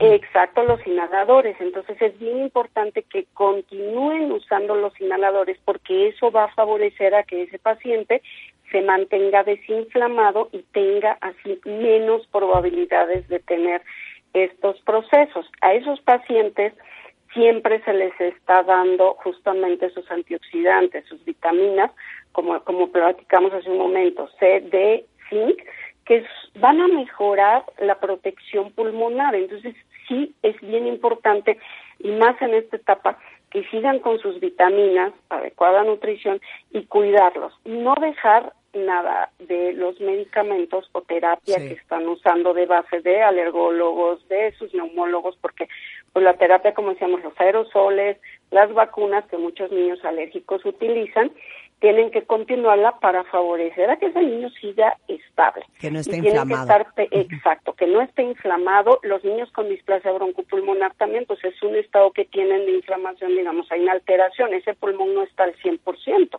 ¿no? Entonces, ellos también tienen que seguir con el tratamiento que, que tienen de base, que muchos tienen su terapia inhalada también, pero también sus vitaminas, en ellos también son muy importantes. ¿Por qué? Porque protegen el pulmón estas tres. Entonces, sí hay De que hecho, Gabs pregunta, ¿qué vitaminas? Entonces dijiste vitamina C, C, vitamina C. D, que cuánto les he hablado cuentavientes del cuento de la vitamina D. No sabes cómo Sí, promueve hombres sí, la vitamina D y el zinc. Ok, y el zinc. Son de sensacional. las tres, por supuesto, que tienen que estar usándose. Y lo ideal, pues, es que el zinc y la vitamina C se consuman las mañanas, ¿no? Este, de preferencia, pues sí, juntos, porque favorecen a que actúe mejor en el organismo. Y también, digo, pueden darle las tres sin ningún problema. Esto ya va a depender que se coordinen con sus pediatras, porque depende de la edad del paciente, pues les van a decir las dosis que cada paciente necesita, ¿no? Claro. este, de las edades de sus pacientes, pero es bien importante que tengan y seguir las medidas generales, lavado de manos, adecuada nutrición, sus vitamínicos, su terapia inhalada, sus aerosoles que ellos tienen de base y evitar, por favor, sacarlos. Sigo viendo niños en parques, sigo viendo niños en el supermercado, sigo viendo niños que de repente el papá creo que se aburrió y lo sacó en la carriola a dar la vuelta por la cuadra de verdad que es un momento ahorita que pasamos a fase 3 que tenemos que estar guardados en casa, no lo saquen porque todo esto pues sí puede favorecer a que ellos presenten mayores este alteraciones y contagios más fácilmente por lo de base que, que llevan estos pequeños. Claro. Oye, aquí tengo otra pregunta de una cuenta y este es el caso, yo creo que de muchas. Eh, dice, yo soy enfermera pediatra, madre de un bebé de un año nueve meses, aún soy madre lactante. ¿Qué, pro- eh, ¿Qué precauciones extremas, extras debo de tener con mi bebé? Por ejemplo, mi mamá me lo cuidaba, pero yo ya no se la llevo. Ahora estoy pensando en dejárselo otra vez. ¿Qué será lo mejor? Mira, excelente pregunta porque eso es súper importante. Aquí hay tres, tres puntos. Uno, mam- uno, mamá que lacta. 100% lo mejor que le puede dar el paciente es leche materna. O sea, que no se la quite por nada del mundo. ¿Ok? Mamá sana, aunque sea enfermera, sabemos que tiene riesgo. Entonces, ella tomar las medidas eh, pues importantes cuando vaya al trabajo, una ropa antes de eh, salir, de preferencia si tienen la mayoría de hospitales su regadera, se baña, se cambia para salir. Y llegando a casa también, de preferencia, como va a estar en un transporte, eh, pues pasar por elevadores y todo, lo ideal es que se vuelva a bañar, que se lave bien las manos antes de tener contacto con el bebé. Lo mejor es la lactancia. Ese es punto, mamá sana, pero que tiene un riesgo. Dos, hay mamás sospechosas. A pesar de que son sospechosas, pueden seguir dando leche materna. Solamente es igual el lavado adecuado de manos, si es posible. Bueno, se ponen su cubreboca, de preferencia, lavarse bien, hacerse el aseo del seno materno y seguir lactando. Inclusive, y en el tercer caso, que son mamás positivas, dentro de todos los estudios hasta ahora no se ha visto que un bebé se contagie por tomar leche materna. Si es muy severo el caso, inclusive la mamá que no quiere contagiar, lo que ya así de extremo, pero es sacarse la leche para podérsela dar. Lo ideal es el darle directamente porque pues favorece en muchos aspectos al bebé.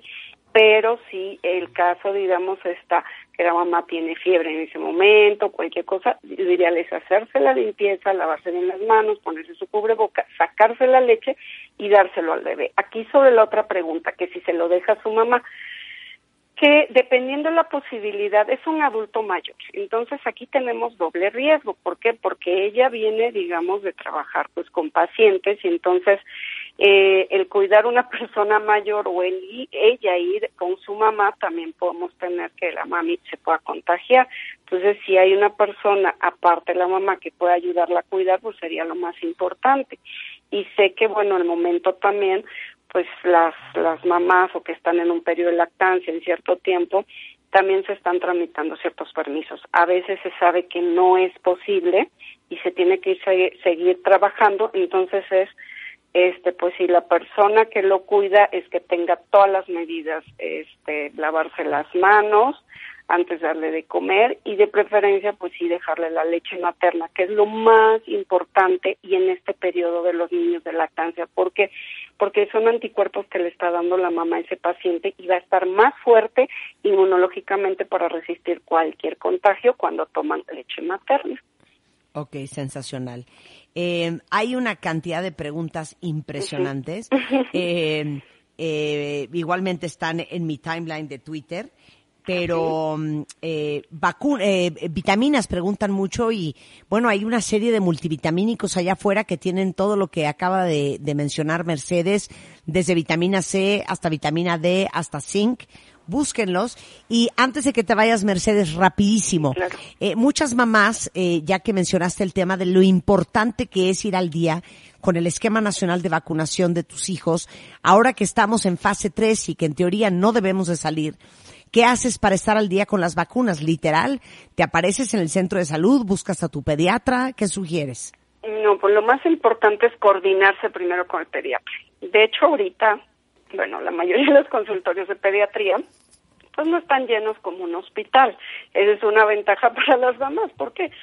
Porque justamente se están tomando en los consultorios las medidas. Si tienen pacientes, estamos citando, por ejemplo, tratar de citar 45 minutos entre uno y otro para que no se junten. Les recomendamos que vayan solos, que no se lleven al tío, a la abuela, al abuelo, porque luego eso es así como nos llegan siempre.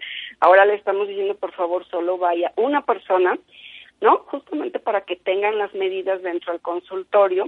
Y sí, o sea, es importante, le llama a su pediatra y le va a dar un horario para que vaya con toda la seguridad para sacar al, al paciente, ponerle su cubreboca, ponerse cubreboca mamá, llevar su gelecito de alcohol. ¿Por qué? Porque va a tener que salir de casa. Sabemos que tenemos que quedarnos, pero son medidas importantes. Si ya le toca, estamos hablando y ahorita ya tenemos epidemia, no epidemia, perdón, ya tenemos casos reportados de sarampión en la Ciudad de México. Sí, todavía no tenemos un número exacto, pero sabemos porque como ahora se está, bueno, enfocando más a todo lo que es coronavirus, pero sí ya hay casos reportados. Entonces, si a mi niño le toca este vacuna, por supuesto, es mejor que yo lo lleve con las medidas correspondientes, pero me coordine con mi pediatra previo a llegar así, nada más es a qué hora puedo ir, qué día me atiendes, este perfecto, va, le pone la vacuna y se regresa a la casa. Nada de aprovechar y ay, me voy a dar la vuelta, ¿no? Y compro Claro. en el súper con el bebé. No, Claro. de su casa le ponen su vacuna y se regresa. Oye, ya que eres Pero neumóloga, te tengo que hacer esta pregunta. La diferencia, fíjate lo que te voy a decir, entre sí. La neumonía por virus, la neumonía por bacterias y la neumonía atípica. Ujú. Mira, sí, es muy importante. Eh, va a depender mucho de la clínica del paciente aquí. Un paciente con neumonía, no todos empiezan con fiebre, ese es uno de los puntos. A veces muchos de los niños que tienen neumonías atípicas la presentan sin fiebre, que es otra de las cosas que a veces el familiar pues dice, ay, pues sí está con la tosecita, pero no ha tenido fiebre, entonces a veces dejan evolucionar, que eso es una de las cosas en la típica. La típica está dado por justamente estos gérmenes que son Mycoplasma pneumoniae y Clamidia pneumoniae, principalmente en los niños, que son los que más nos dan la neumonía típica. El tipo de infiltrados, de, eh, digamos, manchas que se ven en el pulmón, son diferentes a una neumonía eh, viral y a una neumonía por bacteria. En una neumonía viral la mayoría de los niños presenta la fiebre, el escurrimiento nasal, estornudos, empiezan y después empiezan con una tos que se incrementa, muchas veces ruidos con el pecho, sobre todo los virus. El rinovirus es de los principales que nos da mucha lata en los niños pequeños, sincicial respiratorio, adenovirus, eh, me- han estado circulando también metaneumovirus, coronavirus, este, que tenemos no el COVID, por supuesto, sino los que cada año nos dan y que se contagian en guardería. Eh, son los principales virus y, por supuesto, dependiendo de la época, la influenza, que van a afectar. Ese virus, en vez de quedarse en vías respiratorias altas y darnos una faringitis, un resfriado, se va al tejido pulmonar y nos va a causar el proceso neumónico. Hay una lesión en pulmoncito. Los tipos de imágenes que se ven en la radiografía, cómo se escucha el paciente, cómo se ve, este, pues son diferentes a una neumonía bacteriana. Otra de las cosas que nosotros nos apoyamos ver es sus estudios de sangre. Por ejemplo, una biometría hemática en un paciente con eh, neumonía viral, pues nos va a dar parámetros de que los eh, linfocitos están elevados, los neutrófilos van a estar prácticamente dentro de parámetros normales. A diferencia que en la neumonía bacteriana, pues se va a ver normalmente elevación de neutrófilos, elevación de de lo que son los leucocitos y muchas veces las en las radiografías vamos a observar unas lesiones muy típicas de cómo se lesiona el pulmón. Dependiendo de la severidad puede haber una neumonía adquirida en la comunidad no complicada y las complicadas que ya son las que tienen derrame pleural o lesiones más severas en pulmoncito de acuerdo. Los más eh, lo- las bacterias más comunes en niños sobre todo menores de 5 años pues está el neumococo, que es el streptococo pneumoniae, está el estafilococo aureus, que son de los, este, que también da mucha lata, hemófilos influenza, que no es la influenza el virus, sino es tipo B, el, el, la influenza, el influenza tipo B, que es una bacteria también, y entonces son de los que más nos dan problemas. Entonces depende de la exploración, lee el examen de sangre, el estado, como veamos al niño, la, el apoyo radiográfico, lo que escuchemos y todo eso en conjunto, vamos a poder ver este, y diferenciar, ¿no? Si ese paciente tiene un virus. Ahora, también existen paneles virales que nos van a ayudar a ver qué tanto y paneles para neumonías que ya hay muchos hospitales que se utilizan. Llega un niño y, por ejemplo, hay paneles que nos dan hasta 15 tipos de virus, dentro de ellos influenza A, B, H1N1, este, el coronavirus que no es el COVID, nos dan sincicial respiratorio, adenovirus, metaneumovirus, rinovirus y entonces con eso también nosotros vamos a ver en conjunto con todo lo demás que tanto es viral y en este caso saber si voy a usar antibiótico o no, porque no en todos los niños voy a usar antibiótico, que es otra de las cosas muy importantes, porque no que sea neumonía quiere decir que voy a ponerle a todos antibiótico. Normalmente si es viral voy a darle medidas de soporte, como si es necesario darle oxígeno, este la humidificación para mejorar la movilización de secreciones, medicamentos que favorecen a la movilización del moco, este las nebulizaciones para mejorar todo esto porque hacen mucha reactividad bronquial. En las neumonías bacterianas, por supuesto, pues voy a utilizar antibióticos de acuerdo a la edad, a lo más frecuente y si tomo un cultivo y puedo detectar el germen de acuerdo a los gérmenes que, que puedo detectar. Y en los atípicos, pues se llaman los macrólidos que utilizo para justamente dar tratamiento en ese tipo de pacientes. Bien. Dios mío, dime que das clases, hija. Dime que das clases, Mercedes. Dime que eres maestra.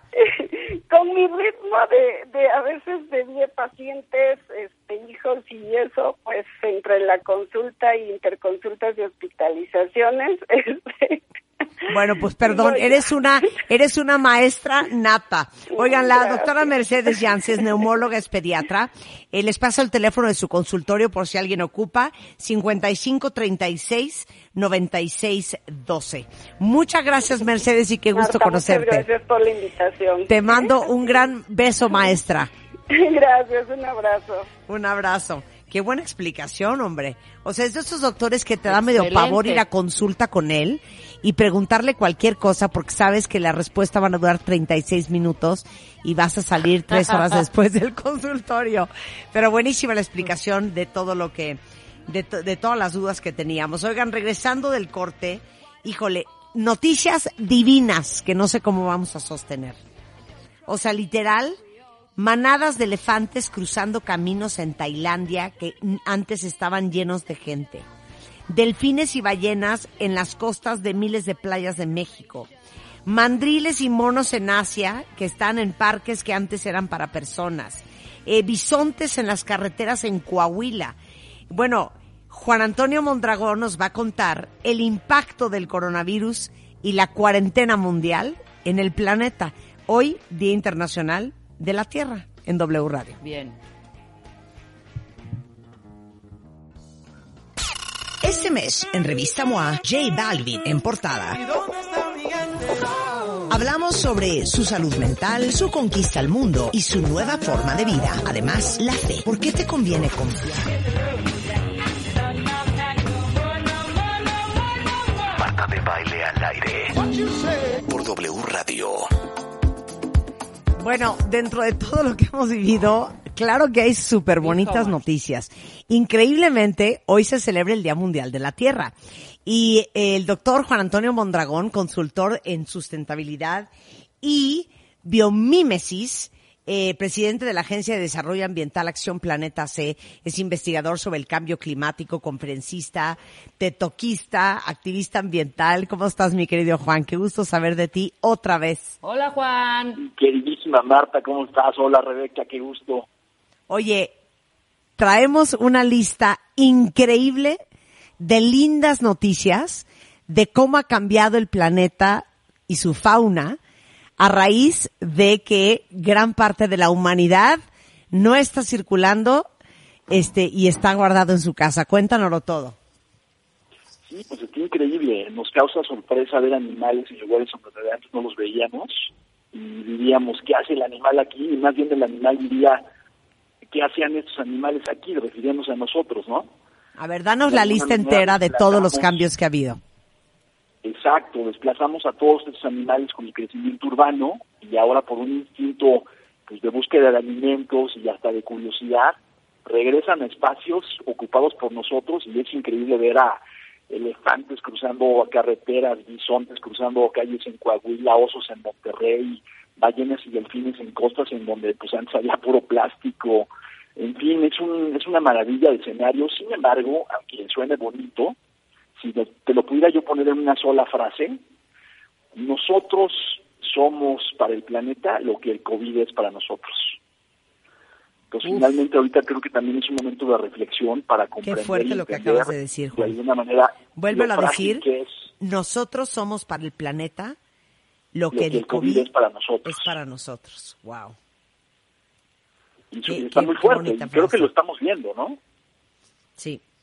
Este, a ver, hablemos de cómo está la atmósfera, hablemos de la calidad del aire, hablemos del impacto al medio ambiente, hablemos de cómo la fauna ha ido recuperando sus espacios. Vamos uno por uno. Eh, pues algo de lo que comenzó a surgir en las noticias desde China las primeras semanas cuando hubo el cierre en Wuhan fueron las mediciones de la atmósfera en donde se un- una baja muy representativa, casi el 25% en emisiones. Se empezó a ver el aire eh, pues limpio. Hay casi 300 ciudades en China con problemas fuertes de contaminación. Inclusive les ponían en pantallas imágenes del sol, de que prácticamente en el día no se veía ni un rayo de luz. Y ahora es impresionante que pues en pocas semanas, por esta pausa total, porque estamos como en una película de Steven Spielberg escrita por Quentin Tarantino, eh, se limpió la atmósfera. La NASA ha estado mandando imágenes satelitales continuamente eh, después de estar notando esto tan drástico. Y esas son buenas noticias. Como decía Rebeca al principio del programa, es increíble que pudiéramos organizar que hubieran 15 días mínimo al año de pausa, tal vez por bloques y regiones a nivel mundial, pero eh, esto fue un respiro y un descanso para todo el planeta en sentido de, de, de, una eh, recomposición en todos los esquemas de, de la combinación de químicos y de contaminantes que generamos, ¿no? Claro. A ver, eh, el aire en China. Sí. El aire en China ahorita, por las mediciones, la estadística está ahorita muy lenta porque pues, están todos concentrados en la cuestión de salud, pero poco a poco se está dando a conocer las mediciones, en, no nada más en China, sino en otros países, pero está 15% más limpio.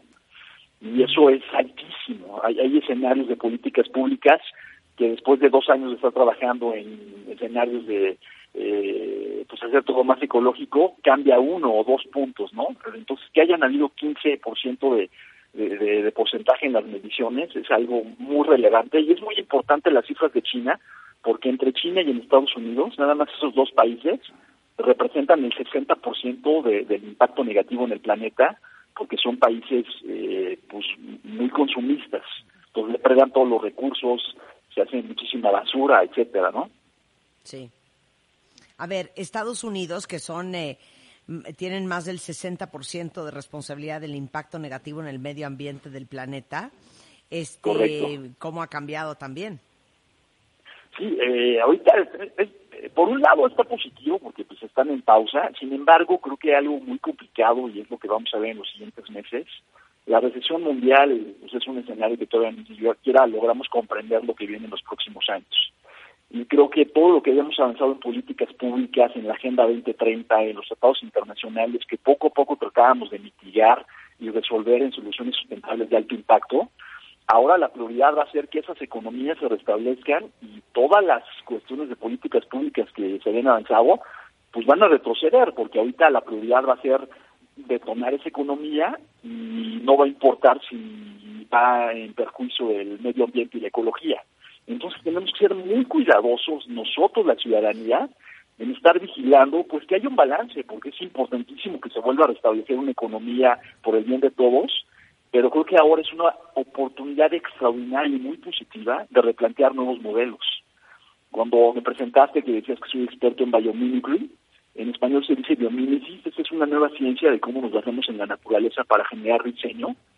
Y si nosotros desde la parte del diseño planteáramos los productos nuevos con un menor impacto hacia el planeta, pues sería una mejor eh, civilización y evolucionaríamos como especie en conjunto con todos los hábitats, ¿no? Claro. Oye, regresando del, del corte, Juan, quiero la lista de la increíble demostración de cómo la fauna ha ido recuperando sus espacios perdidos. Hablemos de la tristeza de que esto pareciera que sería temporal, lo cual queremos que no suceda.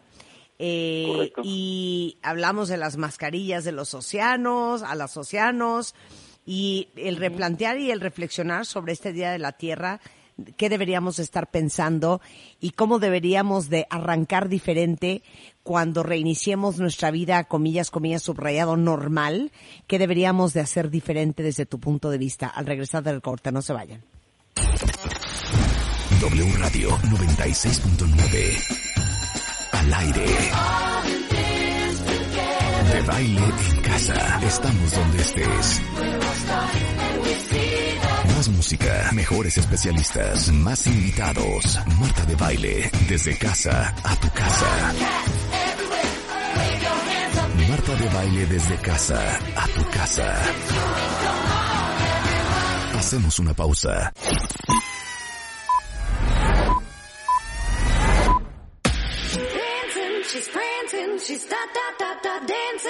Estamos donde estés. De baile al aire solo por W Radio 96.9. Estamos de vuelta. Thank you. Hoy es Día Mundial de la Tierra y estamos hablando con el doctor Juan Antonio Mondragón, es consultor en sustentabilidad y biomimicry, así se dice. Sí, biomimicry. Biomimicry, eh, presidente de la Agencia de Desarrollo Ambiental Acción Planeta, investigador sobre el cambio climático, conferencista de TED Talk y activista ambiental.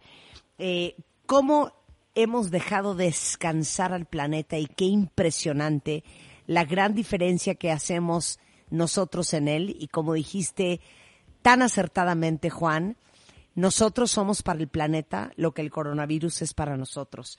Los cambios que hemos visto eh, ambientales de la fauna, del aire, hasta del agua en Venecia es impresionante. Entonces, eh, hablamos un poco de cómo ha cambiado la calidad de aire en China, lo que han detectado los satélites de la NASA al captar una atmósfera mucho más clara y mucho más limpia. Eh, ¿Qué más nos puedes reportar? Eh, pues algo muy importante y que suena muy bonito es lo de los animales. Nosotros debemos de volver a recuperar y regenerar que las áreas de conservación crezcan. Eh, me causó muchísimo impacto una en particular, un jaguar que estaba cerca de un hotel en la península de Yucatán. Sí es muy normal que se vean cocodrilos, jabalíes, pero ya un jaguar, aunque no hayan personas, ese animal no se acerca. Eso también quiere decir que el animal vez en su hábitat natural ya no está encontrando el alimento necesario. Entonces tenemos que comprender que el planeta es muy frágil, lo digo en mis conferencias y suena muy cursi, pero hoy por hoy es la única casa disponible que tenemos y nosotros somos la especie que se supone que somos la más inteligente. Promuevo un concepto que se llama inteligencia sustentable, en donde debemos de modelar nuestros hábitos diarios para ser más ecológicos, hay conceptos que invito a tu auditorio a que los busquen y los estudien, como economía circular, basura cero, biomimicry, integridad ambiental, consumo sustentable. Y te hago una pregunta a ti, Marta, una Rebeca y a tus cuentavientes. Yo les pregunto, desde el primer día que llegaron aquí al planeta, ¿y qué posibilidades tu vida, compras, consumes, te reproduces, etcétera?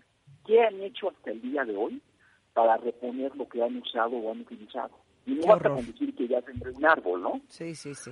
Entonces creo que es una oportunidad extraordinaria para que reflexionemos si de veras pensemos en hacer más, pero no desde un eh, espacio de confort, sino hacer todavía un extra para poder aportar algo y cuidar lo que nos estamos llevando entre las piernas, porque si es una realidad la sexta extinción masiva de vida, y hoy que tenemos que brindar un tributo a la tierra y que realmente el Día de la Tierra debe de ser diario, tenemos que empezar a actuar desde todos los frentes, sea cual sea tu profesión o tu actividad económica o profesional o en casa o como estudiante, sea cual sea la carrera que estudies, le tenemos que meter sustentabilidad a todas nuestras vidas. Claro. Por supuesto. Y eh, es tan cierto la huella que dejamos en el planeta que ahorita estamos viendo justamente lo contrario, cuando hay menos gente en la calle, menos industrias operando, eh, menos coches circulando, mucha menos contaminación. Eh, en general, yo creo que de todo lo que hemos visto estos cambios desde eh, como decías, bisontes en las carreteras de Coahuila, jaguares paseando en las calles de un fraccionamiento en Yucatán, delfines y ballenas en costas de playas de México, porque obviamente hay menos barcos, menos lanchas, menos movimiento hasta en los mares. Eh, nos hace reflexionar de cómo explotamos los seres humanos el planeta. Otro impacto muy importante ha sido eh, la baja en el consumo, Juan. Sí, pues prácticamente estamos consumiendo casi el mínimo, subsistiendo. Fíjate que algo también muy importante y que no lo puse en el resumen, pero creo que vale la pena destacarlo, una de las principales preocupaciones de todos los gobiernos con esta crisis era que la enfermedad no llegara a zonas rurales. Y precisamente es porque ahí es donde se lleva a cabo la agricultura y ahí se está generando el alimento para poder subsistir estos meses sin la producción industrial. Nada más imagínate si esta eh, pandemia, esta contaminación, este contagio, llegara a las zonas rurales y se contaminara la fuerza laboral de los agricultores. Vendría un escenario muy complicado. Entonces sí tenemos que reflexionar eh, también en, de dónde vienen las cosas, ¿no? Estamos muy acostumbrados a que vamos al supermercado y compramos la comida ya procesada, pero todo el trabajo que hay detrás de, y algo muy preocupante es que con el cambio climático y de que no estemos cuidando el planeta, eh, la crisis que vamos a ver en las siguientes décadas atenta contra una posible crisis alimentaria. Pues ahorita lo estamos viendo desde un enfoque de salud, ¿no? Y, es muy claro lo que estamos viviendo. Pero imagínate que no hubiera esa distribución de alimentos, que tiene que ver con desertificación, inundaciones, incendios, y eso es un fenómeno ocasionado por nuestros hábitos diarios, ¿no? Claro. Eh, otra cosa que hemos notado es que también hay un impacto en la generación de basura. Explícanos eso. Sí, está fuertísimo. Eh, y de hecho ahorita son fotografías que están tristes porque muchísima gente que está usando ahora, por ejemplo, las mascarillas, pues las tira uno en donde sea. Además está, estamos ahorita como con una paranoia de ya ni siquiera volverla a tocar después de que nos la pusimos. Y ya hay fotografías que muchísimas zonas de agua, ríos, mares y lagos, tienen este, este, esta contaminación ahí. Entonces nosotros somos los responsables. Otra es que los hospitales están generando muchísima más basura y que no le están pudiendo reciclar porque pues está en pausa mucha industria de reciclaje, de distribución de camiones de basura, etcétera. Y estamos acumulando muchísima basura en los centros de salud que no estamos teniendo el cuidado de, de además manejarla con cuidado porque eh, ya están también anunciando que si usamos un cubrebocas lo cortemos en dos o en cuatro porque se están reusando, tal vez contaminados. Pues tenemos que reflexionar mucho en, cómo pues cómo actuamos, ¿no? Ahorita en esta crisis de salud tenemos que ser el doble de, higiénicos y de poner la basura en su lugar y de hacer conciencia que esa basura se la lleva a alguien a algún lugar y ahí o se quema o se entierra. No vemos la, la, cantidad de basura que generamos, pero eso también es un tema importantísimo en contra del impacto del planeta, ¿no? Oye, Juan, eh, qué preocupación ahora que eh, eh, regrese la máquina de lo que todo eso significa full blast, sobre todo porque el hecho de que todo el mundo está preocupado por la recesión económica a nivel mundial, pues evidentemente las industrias se van a ir con todo para recuperarse. Eh, independientemente de la cantidad de excepciones, como eh, platicaste un poco, eh, que habrán en las regulaciones del medio ambiente para recuperar la economía de los países. Sí, pues es algo que creo que no lo vamos a poder evitar. De hecho, yo creo que lo tenemos que hacer porque vivir un levantamiento social sería muy preocupante, pero lo tenemos que hacer con, con mucho cuidado. Ahorita estamos viendo políticas, por ejemplo, en Estados Unidos con Donald Trump, en donde prácticamente congeló a EPA, que es como la Secretaría de eh, Ecología en Estados Unidos, no tienen presupuesto, no tienen cómo operar, y eso es irnos hacia atrás tres décadas de lo que habíamos adelantado. Entonces creo que por esa inercia que vamos a tratar de generar para volver a reactivar todo y que fluya el efectivo y que todo el mundo empiece a recuperar sus puestos de trabajo y que la economía pues, de alguna manera no llegue a tal vez al mismo lugar estaba, pero que no suframos más este, por mucho tiempo, es que nos vamos a llevar eh, eh, al planeta en jaque. Entonces tenemos que ser muy cuidadosos. Y creo, Marta, y ahorita aprovecho en su auditorio, que a veces esperamos que las soluciones vengan desde arriba, ¿no? Políticas públicas, marcos internacionales, que los gobiernos actúen, que la iniciativa privada cambie. Se puso muy de moda el marketing de responsabilidad social ecológica y ahora no es más que un comercial, porque está a veces hueco, ¿no? No son acciones realmente tangibles y medibles. Todo debe de salir desde abajo las soluciones están en nosotros, en nuestras familias, en nuestros hábitos, en las organizaciones Es una gran oportunidad, en verdad. Yo creo que es un, es un parteaguas, va a ser un antes y un después eh, con, esta pandemia, en donde tenemos la oportunidad de generar un nuevo modelo y comienza en qué compro, para qué lo uso, eh, cuántas veces lo compro, qué, puedo ahorrar, hacia dónde voy a proteger y cuidar. Nos tenemos que vincular con organizaciones que protegen la selva, los ríos, los mares, eh, híjole, es una oportunidad donde realmente podemos evolucionar. Yo, yo inventé una palabra que es, en lugar de Homo sapiens sapiens, pues es un Homo sapiens sapiens sustenta, ¿no? Es una, una nueva era de biohumanity, un nuevo modelo de pensar y usar nuestra inteligencia sustentable, pues para mejorar, ¿no? Sí, fíjate que yo todos los días veo el reporte que da el gobernador de Nueva York, eh, Andrew Cuomo, que se ha vuelto una estrella en Estados Unidos, por lo menos en CNN, y el fin de semana, el domingo, hizo una reflexión que mm, me dejó pensando profundamente. Dijo, eh, no se trata de cuándo vamos a regresar solamente, se trata de cómo vamos a regresar. Se trata de entender y reflexionar en cuáles son las grandes lecciones que nos está dando la vida, que nos está dando el planeta, para que cuando decidamos retomar, no retomemos donde nos quedamos en enero o en febrero o en marzo, sino que usemos estos aprendizajes para que nuestro regreso se nos cortó la llamada con Juan. Se nos cortó pero la decía, llamada, pero para que nuestro regreso al planeta sea un mejor regreso, para que todos aprovechemos estos aprendizajes para tener mejores prácticas. Hoy porque es el Día Mundial de la Tierra y estamos hablando de eso, pero tener mejores prácticas en nuestra casa hacia el planeta, hacia la fauna, hacia la flora, hacia los otros seres humanos, la forma en que convivimos, la forma en que usamos nuestros coches, la forma en que separamos la basura, la forma en que nos tratamos unos a otros. Y me encantó ese mensaje porque dije, claro, si esto ha sido algo, ha sido una lección para todos cuentavientes, una lección que nunca imaginamos que nos iban a dar y probablemente una lección que por lo menos en lo que nos resta de vida los que estamos aquí presentes, muy probablemente no volvamos a vivir. Y esto no se puede quedar eh, en una esquina, esto no lo podemos echar en saco roto. ¿Cuál es el mensaje que nos está mandando a toda la humanidad como un colectivo lo que ha pasado? Porque si algo hemos repetido en este programa, y seguramente ustedes con sus amigos, en, reuniones de WhatsApp y FaceTime y Zoom, es que esto parece una película.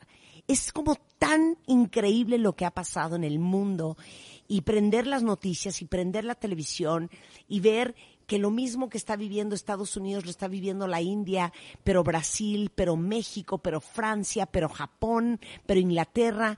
Esto es un mal colectivo y esto es una lección colectiva.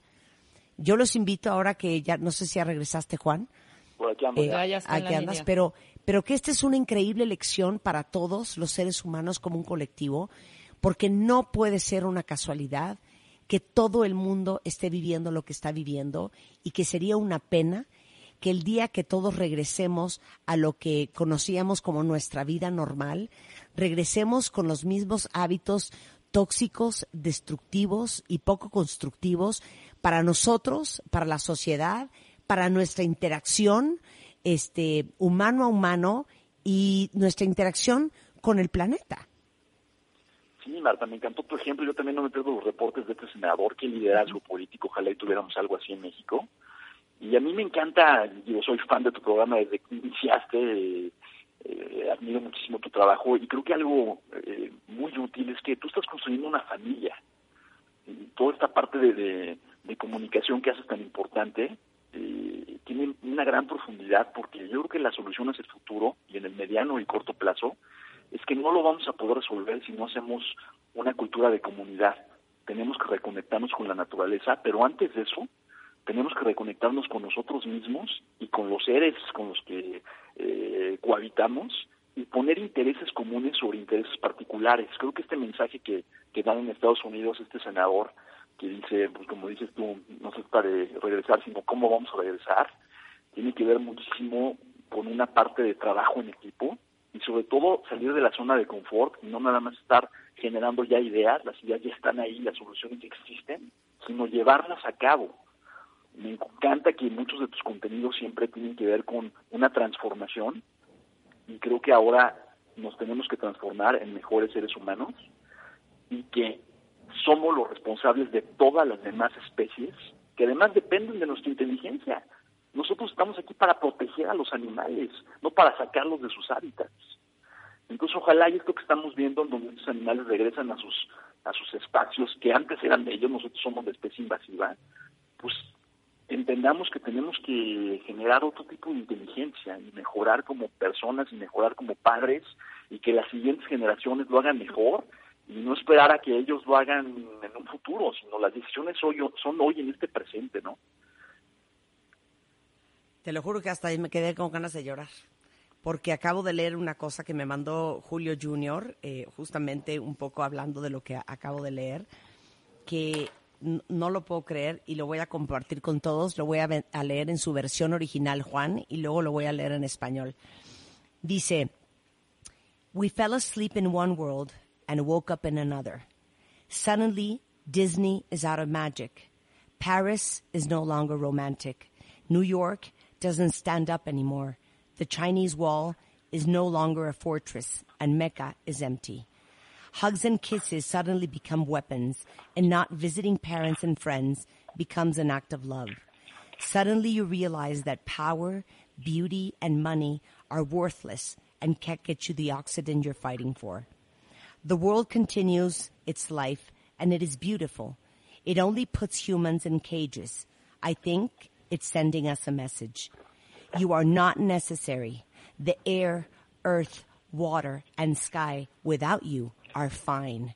When you come back, remember that you are my guests, not my masters. ¿Qué tal? Hijo, no, bueno, qué Me, me quiero aventar por la ventana. Voy a tratar de traducirlo al hilo en español. Dice, nos fuimos a dormir en un mundo y nos despertamos en otro. De repente, Disney ya no tiene magia. París ya no es romántico. Nueva York ya no está de pie. La muralla china ya no es una fortaleza. Y la Meca está vacía. Los besos y los abrazos de repente se convierten en armas.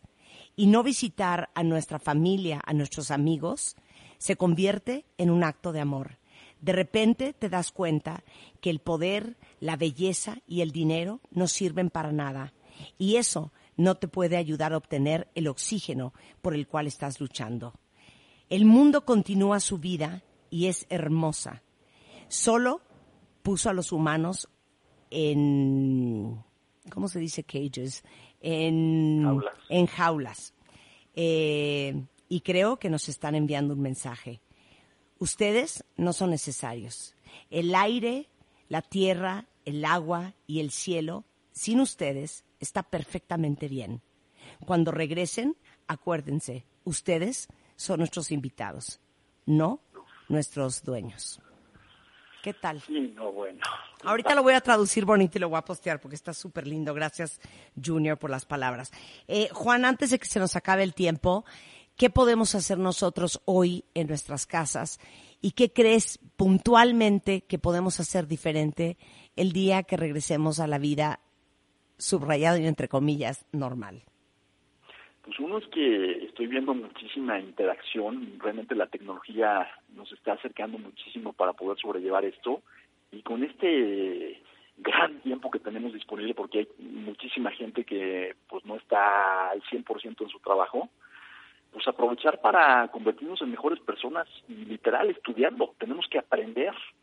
Hay que llevar a cabo este, nuevos modelos de, de inteligencia y eso implica pues, leer, informarnos, y la otra es que cuando ya regresemos, como dice este escrito, a volvernos a encontrar y tomarnos las manos y abrazarnos y besarnos, pues comprender que fue una pausa, yo creo que fue una lección para perder una, un poco de soberbia, soltar apegos, salir de esa zona de confort y volvernos ecológicos, volvernos ecológicos de manera concreta, o sea, reciclar, reusar, pensar para qué usamos las cosas, cuánto tiempo van a durar, y toda la gente que tiene que ver con industria y tomas de decisiones eh, pues a gran escala, empresarios, eh, las personas que desarrollan los modelos de contenidos de educación, etcétera, tenemos que hacer un nuevo mundo, literal, Marta.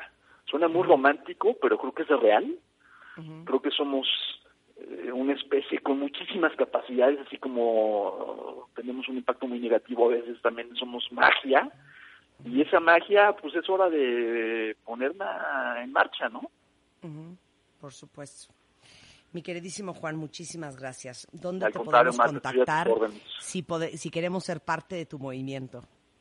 Sí, pues yo la red que más uso es Twitter, es arroba Acción Planeta, todo con mayúsculas. Me encantaría compartir en otro momento un proyecto que traigo increíble. Estoy haciendo la primera casa sustentable off the grid, aquí cerca de Zona Esmeralda, 8 kilómetros de, por ejemplo, un fraccionamiento muy conocido que se llama Condado de Sayavedra, está en el Estado de México. Y estoy promoviendo un sistema off the grid que es para descentralizar ciudades urbanas, un modelo completamente autosustentable, un laboratorio de educación para enseñar a la gente a vivir con una ecología real sembrar tus propios alimentos, tener una mejor salud, comer sanamente, captar el agua pluvial, usar energía solar, etcétera. Y hacia allá me estoy enfocando a realmente las tecnologías implementarlas a una escala real y que esa ecología la podamos vivir hacia el futuro para que los jóvenes en lugar de que sigan yéndose a vivir a ciudades urbanas saturadas, pues se vayan a un área regional eh, fuera de las ciudades y rescatar la agricultura, ¿no? Sensacional. Eh, bueno, es Twitter, arroba Acción Planeta. Juan, te mandamos un gran beso. Gracias por estas lindas noticias y este buen jalón de pelos. Saludos a todos. Gracias. Bueno, cuentavientes, con esto llegamos al final del programa. Eh, creo que gustó mucho lo que acabo de leer. No cunde el pánico. Ahorita lo voy a convertir en una viñeta y ahorita también eh, rolamos el audio de lo que acabo de leer en, en, redes sociales, tanto en inglés como en español. Y no se vayan, hay mucho más que aprender de lo que está pasando en México y en el mundo. Carlos Loret y todo el equipo de Así las Cosas de la Tarde. Después tenemos la corneta para la risa y risa. Tenemos deportes, tenemos Enrique Nanz Alcázar con el hueso, Alejandro Franco, Mariana Brown y nosotros de regreso mañana en punto de las 10. Adiós. Adiós.